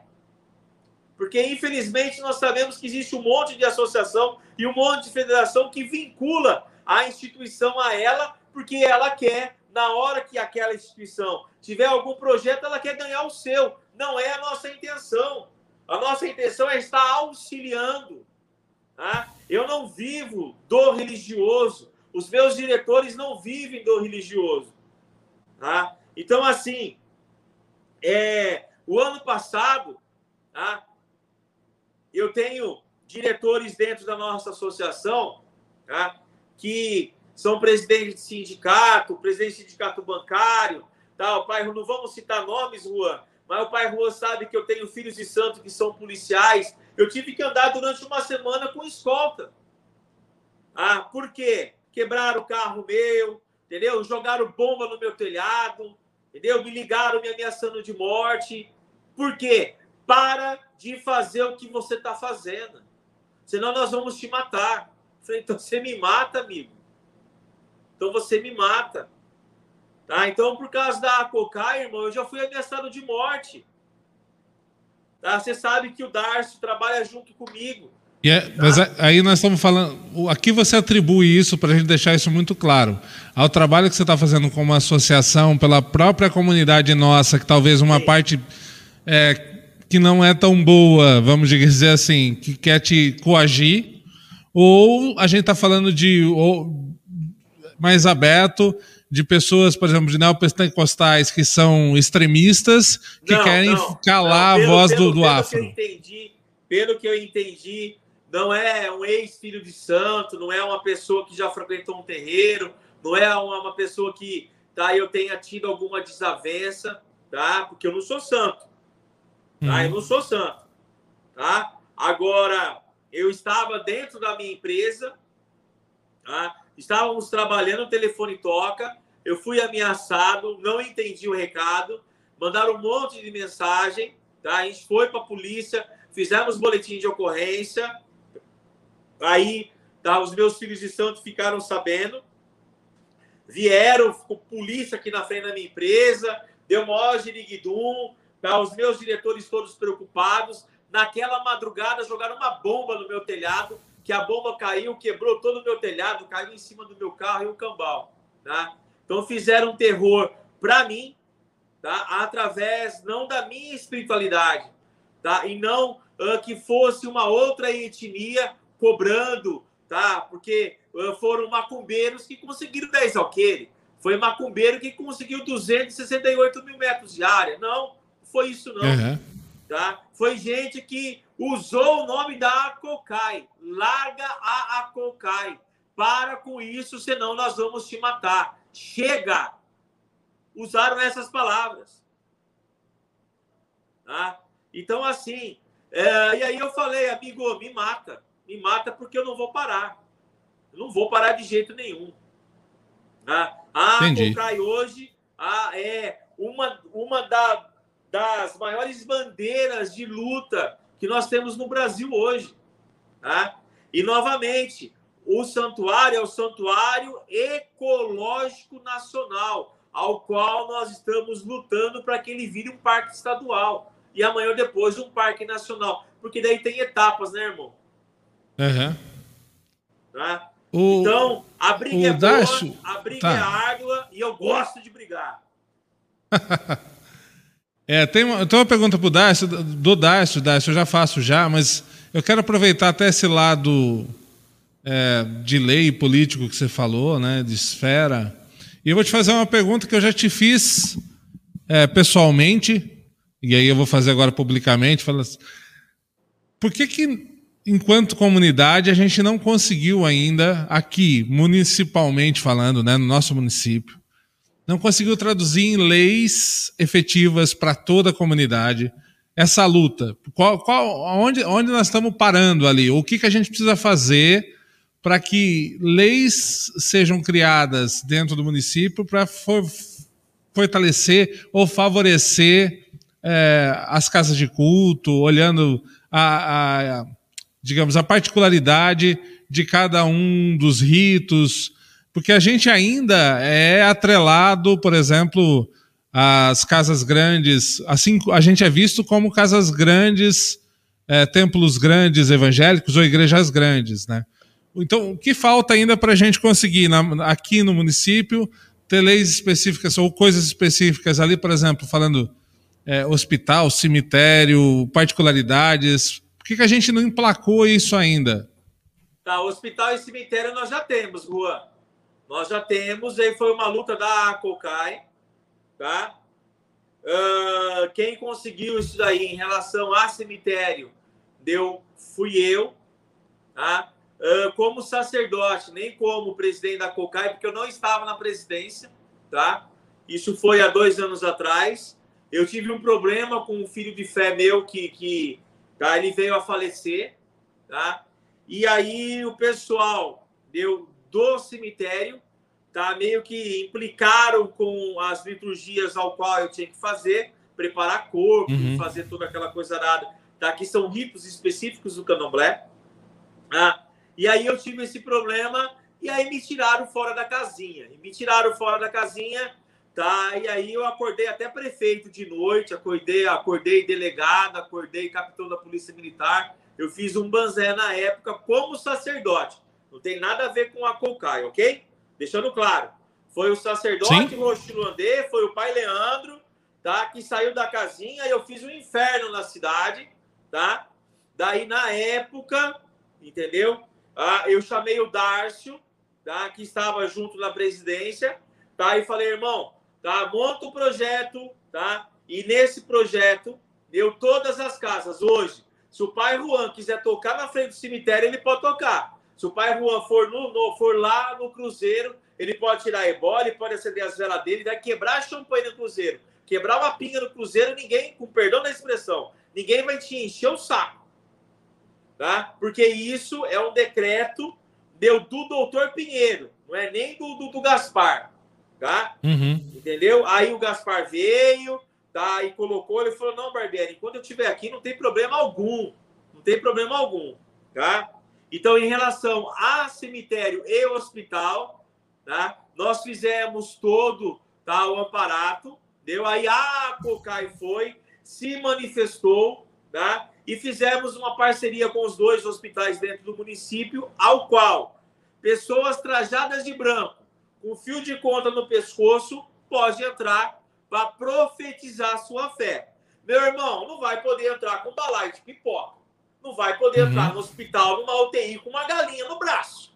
Aí não vai. Tá? Porque tem uns loucos aí que o camarada quer entrar com galinha na UTI. Aí não dá. Mas eu não tem posso jeito. profetizar minha fé. Pô, irmão, você tá na UTI, amigo. Não pode. Não é? Tem regras de higiene, tem regras de conduta dentro do hospital. Não é? É aquela linha tênue da razão e da emoção, cidadão. Não é Mas tudo que você pode. Aí isso. Isso virou hoje uma instrução normativa, independente de quem estiver lá, isso tem que ser cumprido. Sim, sim, isso tem que né? ser cumprido. Porque assim, a gente sabe que a gente tem uma certa, não vou chamar facilidade, mas há uma certa proximidade com, com o Gaspar, que, que tem, uma, é, é, tem um carinho pelo nosso povo, pela história dele, que é o prefeito da cidade.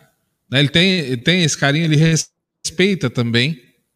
É, e, e, aí a, a, minha, a minha colocação é como a gente pode cada vez mais sedimentar, ou melhor, solidificar isso, para que não importa se daqui 10 anos entrar uma outra organização na municipalidade, tá. uma outra forma de pensar, que isso não seja Perfeito. derrubado, entendeu? Tá, entendo o seguinte. É, o Gaspar, a, ele é uma pessoa bem eclética. Tá? Ele me chama de macumbístico. Tá? Eu, eu conheço o Gaspar e eu estou no grupo do governo há 30 anos. Tá? Quando o Reinaldo era vereador, eu era locutor na época da Transamérica FM, da Transcontinental, e a gente vinha para Indaiatuba fazer palanque junto com o Reinaldo. Tá? Eu, sou, eu sou prata da casa, sou nascido e criado dentro da cidade. Tá? Então a gente tá, é, é, crescemos aí tá, é, junto com o Reinaldo, junto com o Gaspar. Tá? Eu sou morador do Jardim Costa e Silva e o Gaspar também é morador do Jardim Costa e Silva. Nós crescemos, nós somos vizinhos de parede. Tá? Então, o Gaspar tem muito respeito por nós, deu por toda a nossa história tá? e por tudo que a gente vem fazendo pela comunidade. Você lembra aquilo no início da, do, da, nossa, da nossa live? Que eu falo que o Reinaldo, lá em 2010, o Reinaldo fala: Barbieri, vai atrás de quem vocês são, quantos vocês estão, são e aonde vocês estão. Uhum. É esse trabalho que nós estamos fazendo ainda. Esse ano agora, a Cocai completa 10 anos. E nesses 10 anos, aí eu falo para você, eu sou o culpado. Mas por que, Leandro?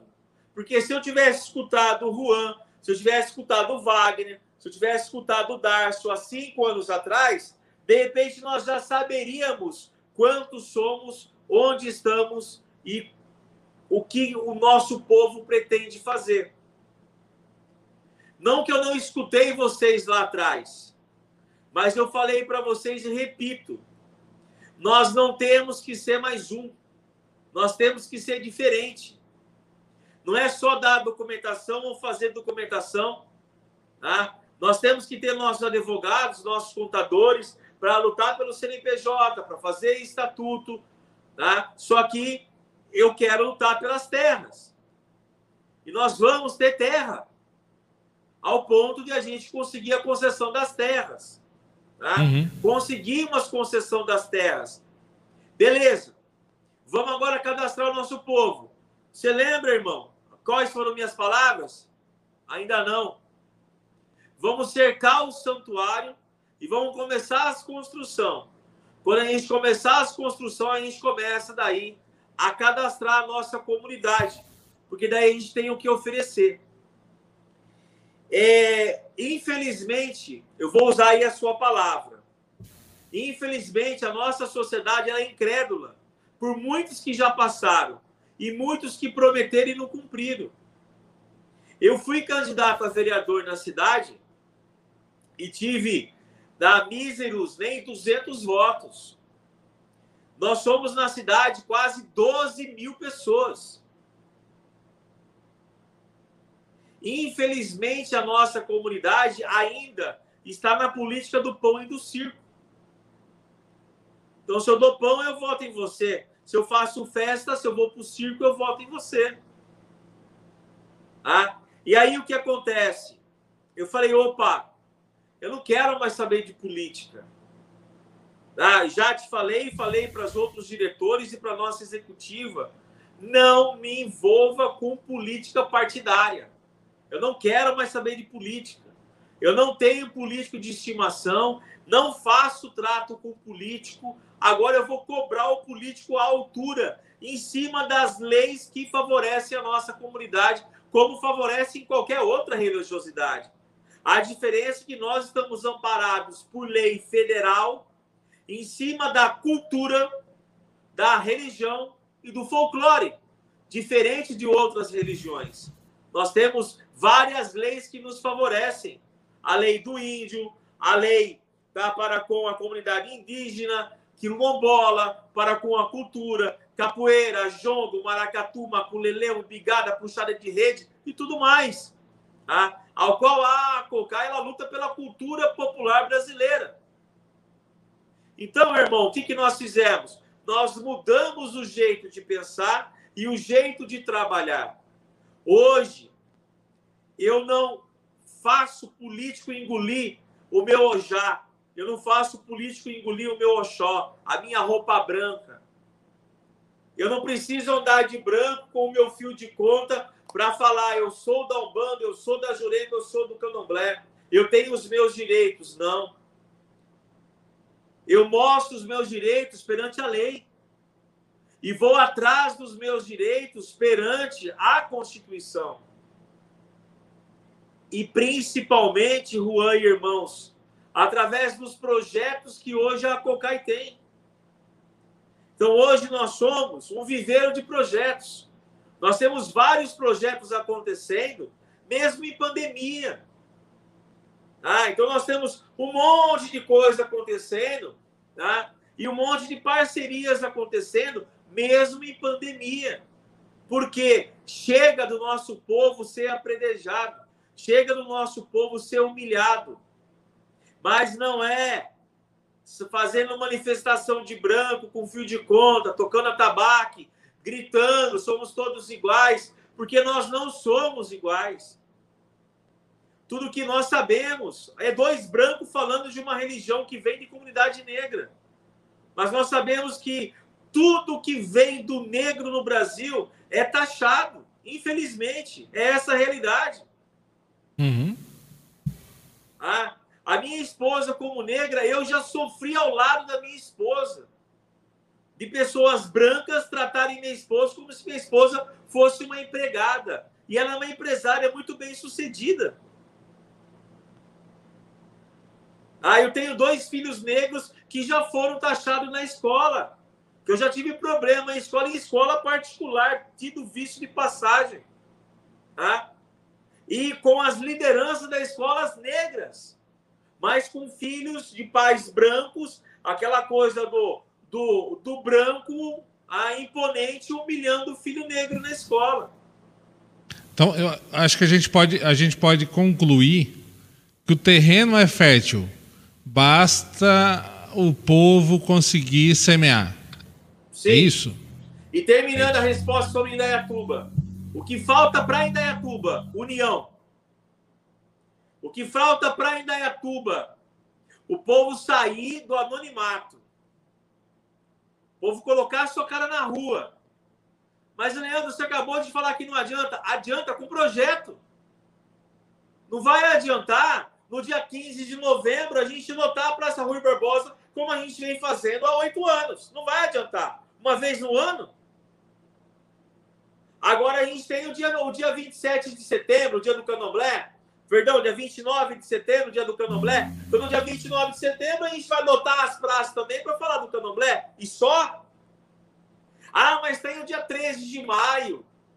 Né? Dia 13 de maio é da luta do negro. Ah, ah, mas daí tem também o dia do Ogum, o dia de São Jorge, dia de Cosme e Damião. Então, só dias. A gente só vai continuar fazendo festa. Vamos bater tambor para louco, bater palma, é isso? É só para isso que a nossa comunidade presta? Até quando? Aí eu pergunto para nossos irmãos: até quando nós vamos ser tidos como minorias? Pois nós não somos minorias. Nós somos muitos. Vou dar um exemplo, irmão, em relação a isso. Eu, por semana, eu, por semana, eu fabrico mais de 10 mil peças de roupa para macumbeiro. Já fazem 17 anos. Eu não tenho ideia de quantas mil roupas para macumbeiro eu já fiz na minha vida. Nós não somos poucos. Nós não somos poucos. Só em Dayatuba tem seis lojas de artigos religiosos. E todas as lojas estão em pé. Só no estado de São Paulo são mais de 300 lojas. No Brasil são mais de 1.500 lojas. Nós não somos poucos. Só que enquanto eu só olhar para o meu umbigo, nós não vamos a lugar nenhum. Eu tenho que lutar pela minha comunidade. Eu tenho que perguntar para o meu irmão o que o meu irmão faz, a exemplo do projeto Eu Sou do Axé, tá? E se eu sou do Axé, eu compro de quem é do Axé. Eu tenho que valorizar o meu irmão. Então, um exemplo.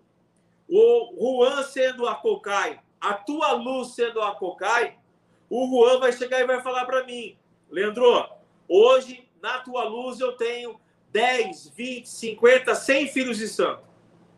Esses filhos de santo eu tenho tantas pessoas que são profissionais liberais. Na minha, na minha casa eu tenho encanador, eletricista, tá? padeiro, carpinteiro, mas tenho metalúrgico, tenho pedreiro, tenho de tudo. Juan, me passa o contato desse pessoal. Porque o contato desse pessoal não é para roubar a cabeça de ninguém. É para divulgar o nosso irmão de fé.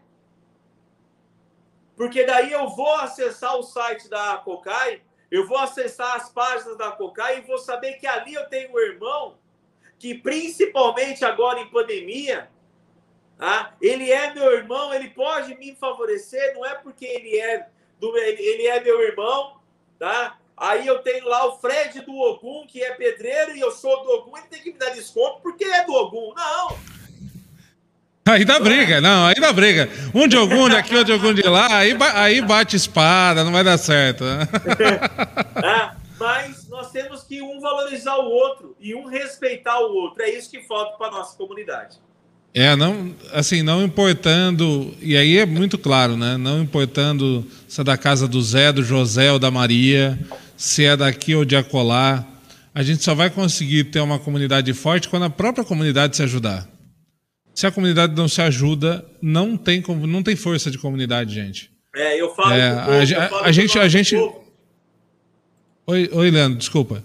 Eu falo que o nosso povo, nós estamos 100 anos atrasados das comunidades neopentecostal. Aí, somente em época de política, o nosso povo acorda e fala: ah, nós temos que eleger, nós temos que colocar um dos nossos lá. Tá, mas cadê os nossos projetos? Hã? Cadê o projeto nas escolas? Ah, a gente é macumbeiro, a gente não é aceito. Somos aceitos sim. Somos aceitos sim. Não é só em Dayatuba que os macumbeiros estão colocando projeto nas escolas. No Rio de Janeiro tem projeto. A Campo Grande, Mato Grosso tem projeto. Goiás, Goiânia, nós temos diretores nossos lá que estão com projetos. A Cocai hoje, com a graça e misericórdia do nosso Pai Oxalá, ela é nacional. Nós estamos com vários projetos no Brasil inteiro. Ah, então, nós damos autonomia para os nossos diretores regionais cada um fazer o seu projeto em cima da matriz, em cima da base. Tá? Quem somos nós. Nós começamos e começamos e esses projetos deram certos. Ao qual esses projetos, hoje o projeto Nossas Raízes está sendo multiplicado por um monte tá, de locais no Brasil inteiro. O problema, irmão, que infelizmente o nosso povo ele quer saber dos seus direitos. Ele não quer saber dos seus deveres. Isso é um grande problema da nossa comunidade. É como se a comunidade tivesse um déficit com nós. E a gente fica cobrando que a comunidade tem que nos entender. Ah, mas eles é, achovalham a gente, eles culpam a gente, porque a gente é macumbeiro, porque a gente mata bicho, porque a gente enfia na cabeça dele, a gente fica agulha no dedinho das crianças. Se você não fizer por merecer, e se você esquecer o teu campo, a tua zona de conforto, e for enfrentar a comunidade lá fora, nós não vamos em local nenhum. Aí eu falo, a tua luz, ela faz a quermesse, a, ela faz trabalhos assistenciais, deu? O Juan tem o café da manhã, tem a cesta básica, tá? O Juan, deu? Tem uma vez por ano, tá? O, o, o projeto cultural. O Leandro, deu? Está na Cocai, mas o Manzo Nikis tem os projetos cultural. O Darcio Romanelli está na Cocai, mas o Amigos da Vida tem projeto sociocultural e assistencial. O Wagner está na Tupaca, tem os projetos, o Wagner é da Cocai, mas tem os projetos assistenciais e socioculturais. Tá, acabou. Eu começo a pensar quem mais está fazendo. Entende? Nós somos mais de 100 casas dentro de Indaiatuba. São mais Tem muita gente fazendo. Tenho certeza, tem, tem muita gente fazendo. Só precisa unir isso aí, né? Exatamente. Unir e falar, estou fazendo. E até mesmo assim, ó me ajuda aqui, eu posso ajudar ali, enfim, ou aqui eu não posso ajudar, mas aqui eu consigo, enfim. Não, vamos dar um exemplo, tá? Festa de Cosme e Damião. Festa de Cosme e Damião no, no, no, dia, tá? Tanto no dia 27 de setembro quanto no dia 12 de outubro, tá? Você pega o carro, você vê um monte de gente fazendo. Um monte de gente fazendo. Por que, que a gente não une a toda a nossa comunidade e chama a nossa comunidade não é? Todo mundo junto para fazer uma jó, para fazer uma festa linda, maravilhosa. A gente estou falando de Nayatuba, ok? Estou falando de Nayatuba, tá? Aí a gente pega a Viber, a gente pega os ginásios de esporte. O que as pessoas têm que entender e entendam, ah, a Cocai não é minha, a Cocai não é do Juan, a Cocai não é do Darcio Romanelli. Eu não sou o candomblecista, eu não sou o juremeiro, eu não sou o bandista. Eu sou o presidente em exercício da ACOCAI que luto por todos. Ponto. Ah, mas o Leandro é candomblecista. O Leandro vem na nossa casa, eu não vou na casa de ninguém. Ainda mais desde o ano passado, eu me infartei, tive um monte de problema de saúde. Então eu não estou indo, é nossos diretores que vão. E se a gente vai, vai para entregar um certificado, uma carteirinha, tá aí bater palma pelo orixá e, e pelo nosso sagrado. Ninguém vai para apontar ninguém para falar que está certo, que está errado. Não é essa a função da associação. Tá? Então nós estamos lutando cada vez mais pela união. Então, encerrando em relação à sua pergunta, o que nos falta uhum. é união. O que nos falta para, com, para, para, para concluir todo esse processo que o Reinaldo pediu lá há 10, 11 anos atrás. Né? Agora sim, nós começamos a associar, agora em janeiro. Agora em janeiro a gente começou a associar, agora em janeiro nós começamos a cobrar uma taxa, agora em janeiro a gente começou a fazer documentação. Mas por que, que você não estava fazendo antes? Por que não? não era chegada a hora ainda. Porque hoje nós temos respaldo técnico, jurídico, contábil. Hoje nós temos uma diretoria fantástica. Hoje nós temos uma diretoria executiva ativa. Não que lá atrás nós não tivemos. Nós somos o que somos por causa de toda a nossa história. Tá? Hoje nós conseguimos agregar conhecimento. E nós sabemos exatamente aonde apertar o parafuso, aonde colocar o pingo no i. Boa. Para gente, última pergunta para a gente finalizar com perguntas, porque depois tem, depois tem a nossa parte de tradição. E você, como candomblessista, sabe que tradição não se corta, ela se respeita e se faz. Ah! É, o, o pergunta aqui: já tive o prazer de, de participar de algumas atividades em sua casa. Mas eu pergunto para que os outros irmãos possam entender.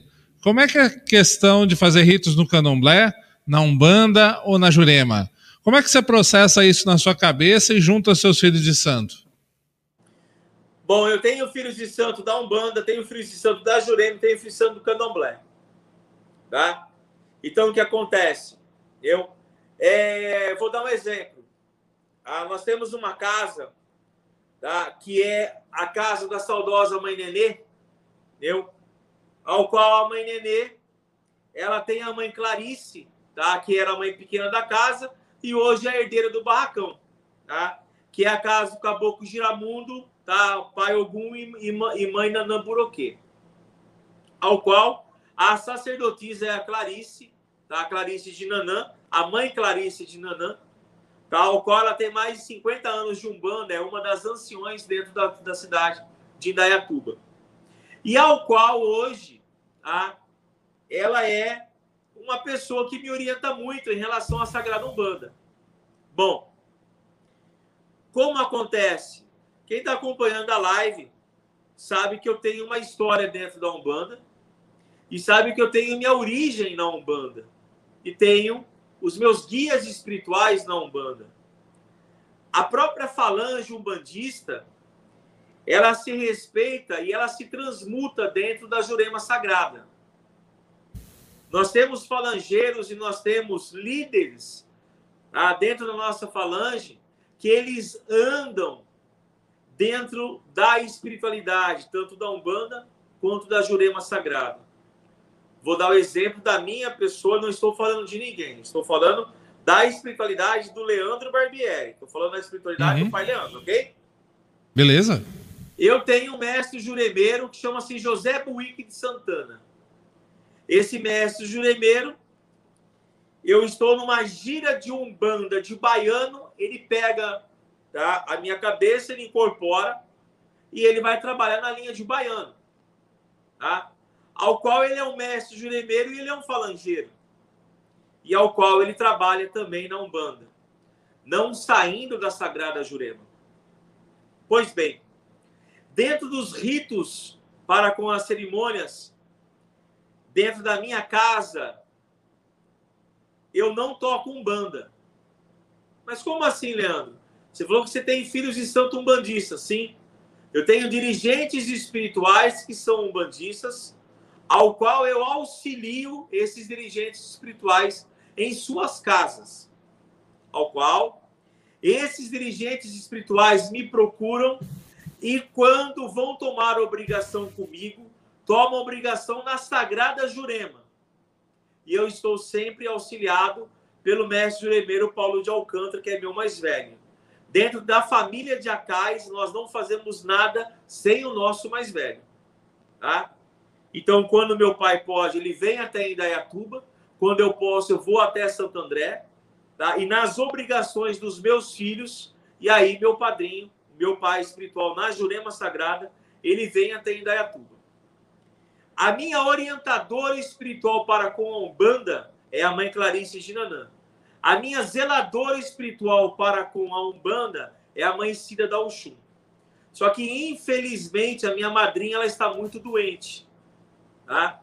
Então, o terreiro dela tem hora que ela está bem, aí a gente abre, a preta velha dela pega o ori dela, pega a cabeça dela nas quartas-feiras, ela faz os benzimentos totalmente gratuito para a comunidade nas quartas à tarde, tá? Quem a conhece é no Jardim Tamaracá.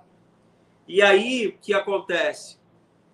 Respondendo a pergunta do Darcy, cada qual o seu lugar, cada nação as suas distinções, tá? Não impede nada do nosso irmão tocar a Umbanda, tocar a Jurema, tocar o Candomblé. Eu optei há muitos anos a bandeira do Candomblé.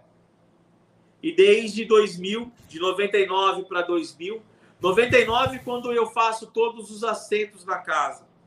Em 2000 quando eu tomo a obrigação inauguro minha casa de Angola. E quem inaugurou a minha casa de Angola foi o Tata Wilson Roberto Neiva, Tata Tudangi, tá? ao qual era ligado a Tata Tauá e Mama Buragi, tá? E Tata Tauá recentemente veio a falecer, que Tata Tauá tá? foi meu último zelador de Angola. Hoje, continuo na família de Mama Buragi, na família de Mama Meanci, para com os ritos de Angola. E aí, dentro da Sagrada Jurema, sou afiliado da, da casa da família Jurema Mestra, para com o mestre juremeiro Paulo de Alcântara, da família de Acais. Então, dentro da. Eu, existe uma, uma nação, Juan, que está crescendo cada vez mais, que é o culto de candomblé de caboclo. Tá? E esse candomblé de caboclo, eu cultuo o candomblé de caboclo tá? desde 2000, desde 2001, não é? Porque a minha família de candomblé toca candomblé de caboclo, compreendeu? Aí a minha força com seu pena azul, tá? Então, quando a gente de Angola, a gente abre sala para caboclo, primeiro a gente louva em Kiss, depois louva caboclo. Sempre. Tá, mas aí, aí, a gente está falando do, do Manzo. O Manzo, eh, você roda efetivamente os trabalhos de candomblé. Aí na sua casa você roda os trabalhos de candomblé. Sim. Sim. Tá. Aí quando, quando é Umbanda, você vai na, su, na sua fonte de Umbanda. Quando é Jurema, vai para a fonte de Jurema. Exatamente. Tá. Então cada, cada um no seu espaço, cada um no seu lugar, cada um na sua hora. Não é ah, assim, vou abrir. Um vou abrir. É. Vou abrir o que o candomblé, daqui a pouco já vira para Umbanda, já vira para. Não. Não. Não. Cada qual o seu lugar, cada um com a sua liturgia, tá? São ramas totalmente diferentes, tá? A Jurema nossa, existe a rama dela, existem os fundamentos dela, tá? Tem dia que é Jurema de mesa, tem dia que é Jurema de chão, não se mistura com a Umbanda, não se mistura com o Candomblé. Tá? É água e óleo. Como o candomblé uhum. não se mistura com a umbanda, tá? Então, assim, antes, isso eu já falei para você há anos atrás, isso tá, é, é eu falo para todos. Antes, antes de ser candomblecista, eu sou um bandista. Tá? Então, eu rezo meu Pai Nosso, minha Ave Maria, minha Salve Rainha, meu credo. Eu bato cabeça pro meu congá, você entendeu? tá? Eu peço misericórdia ao Oxalá, tá? Eu peço Maleme, eu peço Agô, eu peço perdão ao, ao Abaloaê e ao Omolu para que me permaneça com saúde e misericórdia, tá? Então eu sou da Umbanda sete linhas, eu sou da Umbanda, tá? Para com as sete linhas sagradas da Umbanda, entendeu? Na Umbanda, uhum. tá? Candomblé, nós somos o Candomblé de Angola, e Angola Congo, louva caboclo. Então, a minha família tem tradição de louvar caboclo, tá? Entendeu? E aí, dentro da minha família juremeira, nós temos a jurema de chão, a jurema de mesa, tá? Ao qual, hoje, todos os meus sacerdotes estão vivos, tá? Eu não sou filho de chocadeira, tá? Então, uhum. dentro da Umbanda Sagrada, eu tenho minha sacerdotisa. Dentro do Candomblé de Angola, eu tenho minha sacerdotisa. Dentro da Jurema Sagrada, eu tenho meu sacerdote. Legal, muito bem. Paed Santana, tô falando, tô ligado nessa live maravilhosa. Axé, Paed. Olha, o Darcio deixou aí, ó, o site da Cocaia, cocaia.org.br. Entenda como a Cocaia pode se assessorar juridicamente e contabilmente, além de receber inúmeros benefícios. E também está convidando aqui a galera para conhecer o Santuário Cocai. Fale com Darcio Romanelli é, e agende sua visita. Lembrando, qualquer pessoa que queira conhecer o santuário, isso está aberto e possível, certo, Leandro? Certo. Qualquer pessoa pode conhecer o Santuário Nacional. Qualquer pessoa. Tá? De qualquer crença. De qualquer, os, os terreiros, talvez aí, é, os terreiros, ou sei lá, temos aí um neopentecostal, um evangélico assistindo aí, quer fazer uma reza no santuário, quer levar, fazer uma gira lá. Isso também já é possível? Pode. Pode ter é, até a... uma mesa de batismo lá. Legal, e a conversa, aí é só procurar o Darcio Romanelli, conversa com ele, ver como é que isso é vai se processar. tem a agenda. O, o Darcio é o nosso porteiro, Juan. É o... vai de capa, não? Vai, vai de capa, entendeu? Com a chave, tem o um maço de chave, tem que abrir o portão lá. Muito bom. Le Leandro, quer, assim, ó, vamos primeiro para a tradição, depois a gente finaliza esse papo. A tradição é muito simples aqui do Prosa. Todo mundo que passa por aqui tem que cantar alguma coisa. Então você pode escolher uma cantiga de umbanda, pode escolher alguma coisa do candomblé ou uma coisa da jurema, ou uma de cada, quem sabe, fica à vontade. Mas tem que cantar alguma coisa e essa é a tradição do prosa. Tá. Ferrou, hein?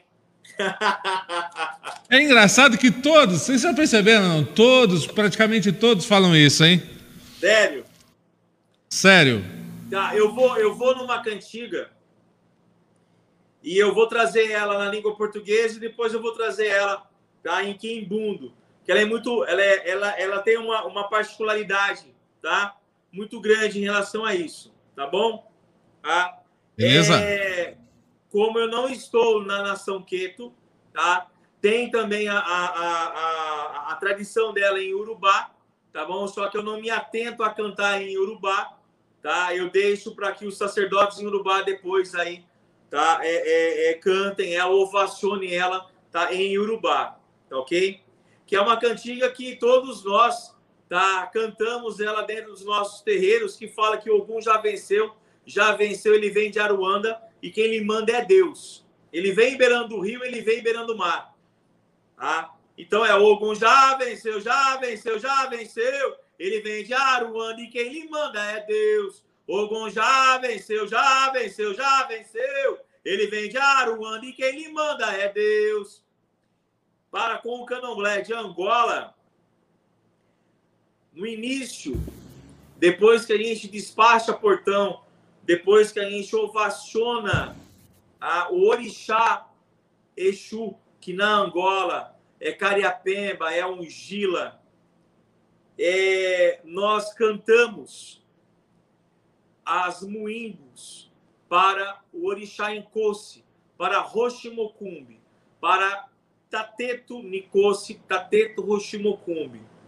E aí nós pedimos para que Tateto Nicosse, Tateto Roximocumbi, Talandê, Luandê, Biolê, ele nos dê força e que ele vença as batalhas, pois quem lhe manda é Deus.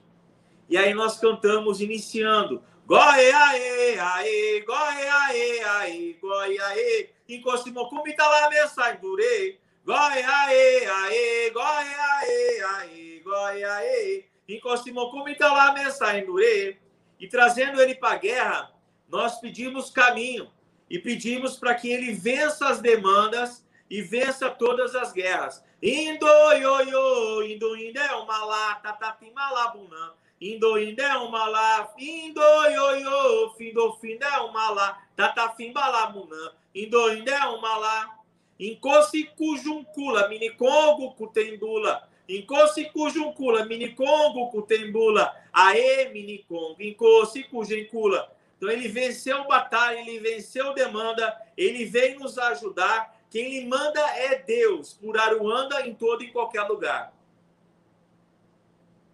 Axé, axé, Até que assim lá. seja. é, Para a gente só finalizar esse papo, que é um papo importante, agora nós estamos aí em pandemia, terreiros fechados, templos eles podem abrir, mas não podem ter, não podem ter atendimento é, que aglomere pessoas. Você pode até abrir pedindo para as pessoas é, nos atendimentos individuais, alguma coisa assim. E qual orientação? Eu primeiro vou perguntar da Cocai. Que orientação a Cocai tem passado para os seus associados sobre isso? Nós temos até uma live que nós colocamos essa semana, justamente naquilo que você falou a COCAI jamais vai proibir os nossos irmãos de manifestar e profetizar sua fé. Jamais. Tá? Porém, é um momento delicado, deu na nossa história como ser humano. Né? Eu acredito que a, é, o Orixá ele entende tá? neste momento, não é? Nós costumamos falar que Orixá, Ori cabeça, Ori terra, cabeça terra. Né? Então, tua cabeça, sua sentença. Né? Nós vemos vários casos de vários sacerdotes que infelizmente vieram a óbito, tá? justamente por estar iniciando o Filho de Santo, por estar fazendo confraternização, né? por estar não desrespeitando, mas acreditando que a fé dele imuniza ele. Eu também sou apto a isso, Juan.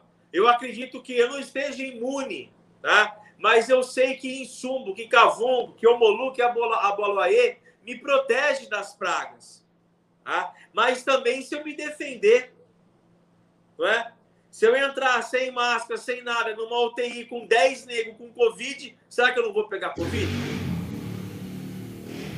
É? E infelizmente hoje nós não sabemos quem tem ou quem não tem.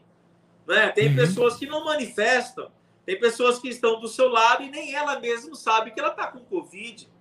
Tá? Então, nós estamos vivendo no momento tá, que são 2.300, 2.500, 2.600 mortos por dia, ao qual o nosso povo ele tem que se conscientizar que é nesse momento, agora, agora, não é interessante a gente estar se unindo. É interessante, sim. Nós temos os veículos de comunicação. Né? Você pega o Meet, ah, você pega outras plataformas, você faz uma reunião virtual com os seus. Tá? Eu acredito que a palavra, deu, ela consiga hoje ser utilizada através da tecnologia para você acalmar um filho de fé, para você acalmar um ente querido. Hoje minha família tá, é um tanto quanto grande. Ah, e eu me honro e tenho orgulho de falar que eu não, não neste momento, nesse momento, dia 13 de março, às 18h15. Eu não tenho um filho de fé enfermo com Covid. Porque a gente procura auxiliar, a gente procura dar discernimento, dar dissarcimento e não, não venha, fica aí, tal pelo qual também eu tenho as minhas comorbidades, infelizmente. Não é? Tenho pressão alta, sou cardíaco e sou diabético. Tá? Então, todas as minhas as casas da minha família, a família Filhos do Caminho, estão todas paradas, tá? Mas como presidente em exercício da COCAI, eu não posso pedir, irmão de fé, feche sua casa. Jamais. Tá? Eu não posso falar, meu irmão, tá? fica quietinho na sua casa, não profetize sua fé. Jamais, jamais. Mas se você acha que neste momento dá para você cultuar a fé, cultue mas com segurança, com máscara, com distanciamento social, com álcool em gel na porta do seu terreiro, não é? Se possível, se ali tem uma pia, tem ali sabão neutro, né, toalha descartável, tá? Tudo isso que são aí tá, as orientações dentro da Secretaria de Saúde, tá? Do município tá, de Indaiatuba, como também do Estado. E atenção para a municipalidade ao qual né, é, é, você está. O Estado de São Paulo está na linha vermelha, né, e ainda da linha vermelha, agora o governador, a partir do dia 15, colocou mais restrições, não é? O estado do Rio Grande do Sul está na linha preta. Já uhum. Campo Grande, Mato Grosso, tá? está na linha laranja, não é? Então, os templos espirituais do Mato Grosso estão trabalhando. Tá? É, o governador do Rio de Janeiro como, acabou de colocar o estado na linha vermelha. Tá? O estado da Bahia, da Bahia está na linha roxa. Tá? Então, cada estado né, ele está aí em, uma, em, uma, em, em um tipo né, de, de, de, processo aí de quarentena, tá? que é, eu acredito que o mínimo, irmão, tá? nós temos que respeitar não, é? não só a, a, as lideranças, tá? como as leis, né? como também tá? nós temos que respeitar esse momento. Tá? É um momento Sim. que, infelizmente, infelizmente, nós estamos perdendo entes queridos. Infelizmente, nós iremos perder muito mais, tá? Infelizmente, nós não sabemos se daqui quatro, cinco dias eu ou você nós estaremos aqui. Tá tudo incerto, né? A gente reza e pede para o nosso sagrado nos proteger. Mas também nós temos. Era, era na verdade, a, a, continuidade, Leandro, da pergunta agora é né? Já falou como a Cocai, agora falando enquanto religioso do seu terreiro ou quanto aos seus búzios, eu não sei se você pegou alguma informação dos búzios sobre é, o que a tua espiritualidade, o que o teu sagrado fala sobre esse momento. Como pai de santo para os meus, eu falo: fica em casa e não vem nem na minha casa. Senão te rodo no erei e mando ele dar uma porrada. Nem me procura. me liga, eu tô 24 horas, tá? te dando atenção por telefone, nem chega no terreiro. Tá? Por quê? Ah, eu estou me recuperando de um infarto, eu ainda estou com uma artéria entupida, estou com processo de remédio, estou com um monte de probleminhas de saúde que eu tenho que resolver, né? Além aí de se eu pegar o Covid, eu não sei se eu volto, por causa das minhas comorbidades, tá?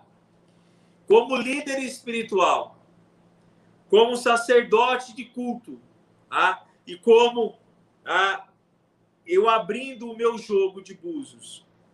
O jogo fala que nós vamos, a partir do outono, então a gente pega aí entre agosto e setembro, tá? os males vão passar.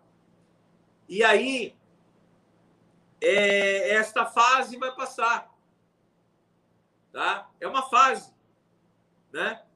Tá? Então, nós temos aí a fase vermelha, a fase roxa, a fase preta, tá? Essas fases vão todas passar. Vai ficar dor, vai ficar saudade, vai, tá? Só que assim, no Candomblé de Angola, vou falar da Angola.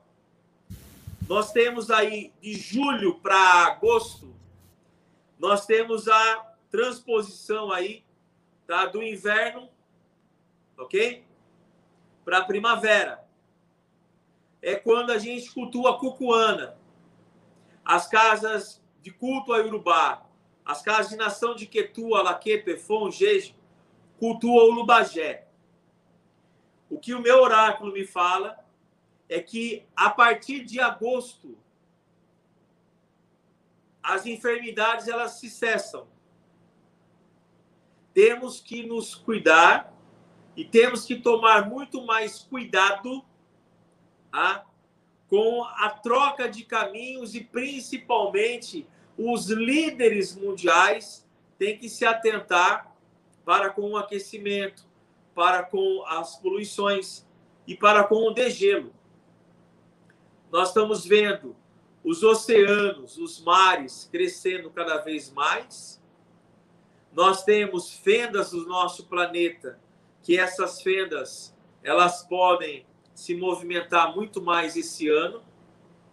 E, e, infelizmente, depois de agosto, enfermidades do ar se cessam.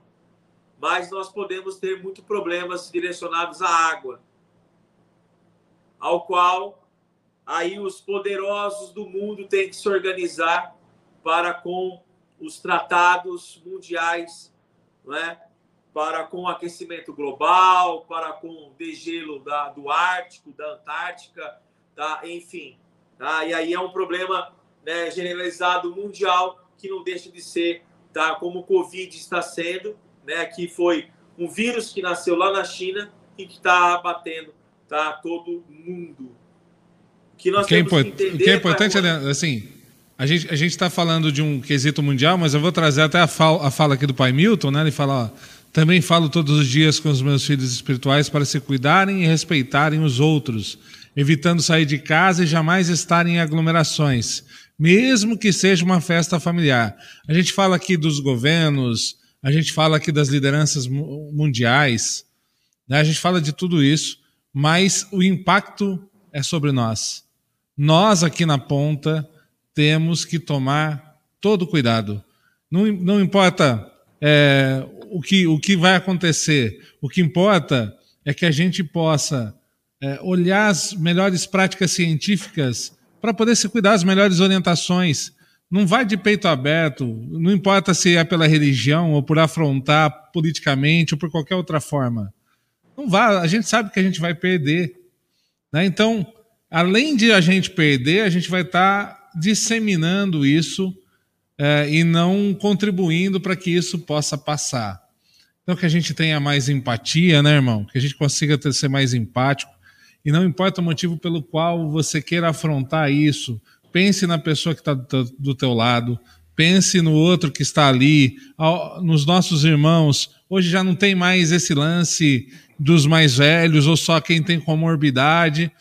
O perfil está mudando nos hospitais, está, está mudando nas UTIs crianças, jovens, o vírus mudou, tudo está mudando.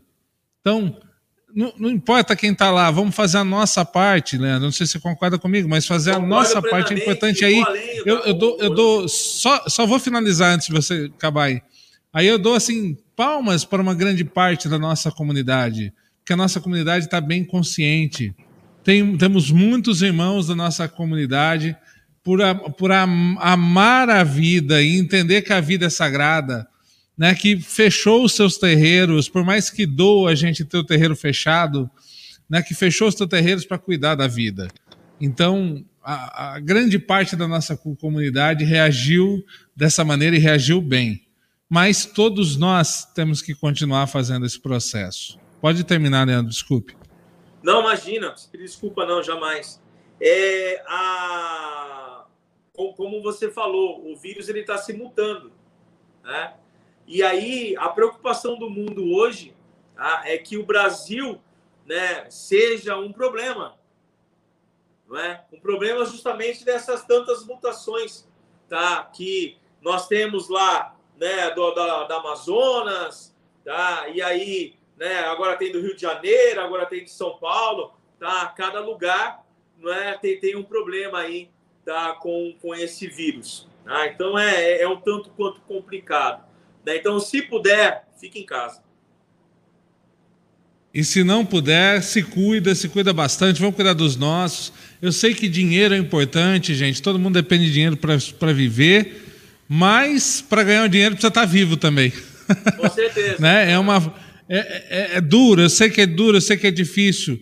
muitos irmãos necessitados, a gente já vinha fragilizado e isso acaba fragilizando ainda mais. É, nossa comunidade vão ter, nós vamos ter muito trabalho aí enquanto sociedade de reerguer muita gente, de conseguir de novo trabalho para muita gente, porque a gente vai ter que reconstruir muita coisa.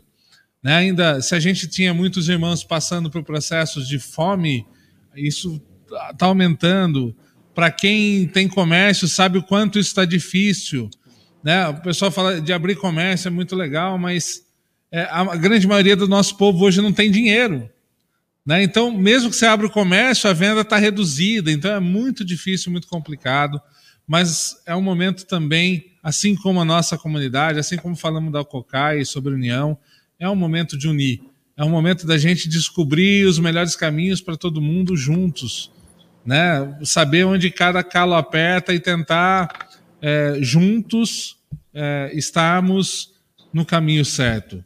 É novidade para todo mundo. Ninguém nunca passou por isso. Pai Leandro, muito obrigado pela sua, pelo seu tempo, pela sua disposição, pelas informações sobre a Cocai, é, pela nossa parceria aqui com o Prose Axé. Então a gente passa aqui no Prose Axé a ser um canal multiplicador das informações da Cocai, das novidades, do, das ações que a Cocai vem a, a, realizar. Então, quando vocês estiverem por aqui, vocês também vão ficar ligados naquilo que a Cocai tem a oferecer. E, claro, a, a porta está sempre aberta, aquilo que precisarem, aquilo que quiserem colocar, por favor, estejam sempre a, com a porta realmente aberta para poder aqui disseminar a mensagem. Muito obrigado, Axé, seu tempo, sua disposição, seu conhecimento, as informações. Axé, irmão, gratidão. A bênção indistintamente. Gratidão, gratidão, gratidão a todos por estarem junto, junto com a gente. Muito obrigado. Vamos lá, então aqui, ó. Aproveitar que acho que foi o que colocou, alguém, algum irmão colocou lá, a Cocai. Acesse as redes sociais da Cocai, arroba a Cocai Nacional a Cocai Nacional. Acessa lá, procura aí no Facebook, no Instagram, procura aí no YouTube que você vai encontrar. Inclusive, acho que tem a TV a Cocai no YouTube. Procura lá que você vai encontrar. Muito obrigado aos irmãos que passaram por aqui, que participaram, fizeram parte desse prosa. Vou colocar aqui uma galera que está mandando mensagem agora: Vanessa Loss, Caminho Anjo de Luz, muito obrigado. Darcio Romanelli, a irmã Vanessa Fernandes, pai Ed Santana, pai Milton. Uh, temos aqui a Vanessa Olivoto. Uh, quem mais? Cláudia Pink, Paulino. Enfim, os irmãos Maisinha. Obrigado, abraço para a família. Muito obrigado a todos vocês que está, está, estiveram, estão e estarão, porque isso aqui vai ficar gravado e pode ser que lá na frente alguém nos veja aqui. Irmão, axé, sua bênção, a bênção a todos. Muito obrigado. Sempre aí, bons trabalhos para Cocai e que possa, possamos todos juntos construir um futuro melhor para a nossa comunidade. Perfeito, irmão. Agradeço, agradeço de coração a todos. Tá? Quem quiser saber mais da Cocai, acesse as nossas redes. Tá? Acesse nosso site www.acocai.com.br. Estamos no Instagram Estamos no Facebook e também no YouTube. Um grande abraço a todos. Semana que vem, vou falar que eu vou voltar aqui com prosa semana que vem, porque tá para sair uma no meio da semana, tá, gente? Vamos ver. Mas semana que vem com prosa já tá certo a volta com o pai Ed Santana e o pai Paulo. Ed Santana também é escritor, vai falar com a gente sobre o livro e a gente vai discutir aqui questões também da nossa comunidade umbandista. Muito axé para todos nós, ótima semana. Bom caminho a todos. Se cuidem. Se puder, fique em casa e cuidem de todo mundo que você ama, porque isso é importante. Axé, axé, gente. Até mais. Tchau, tchau. Valeu.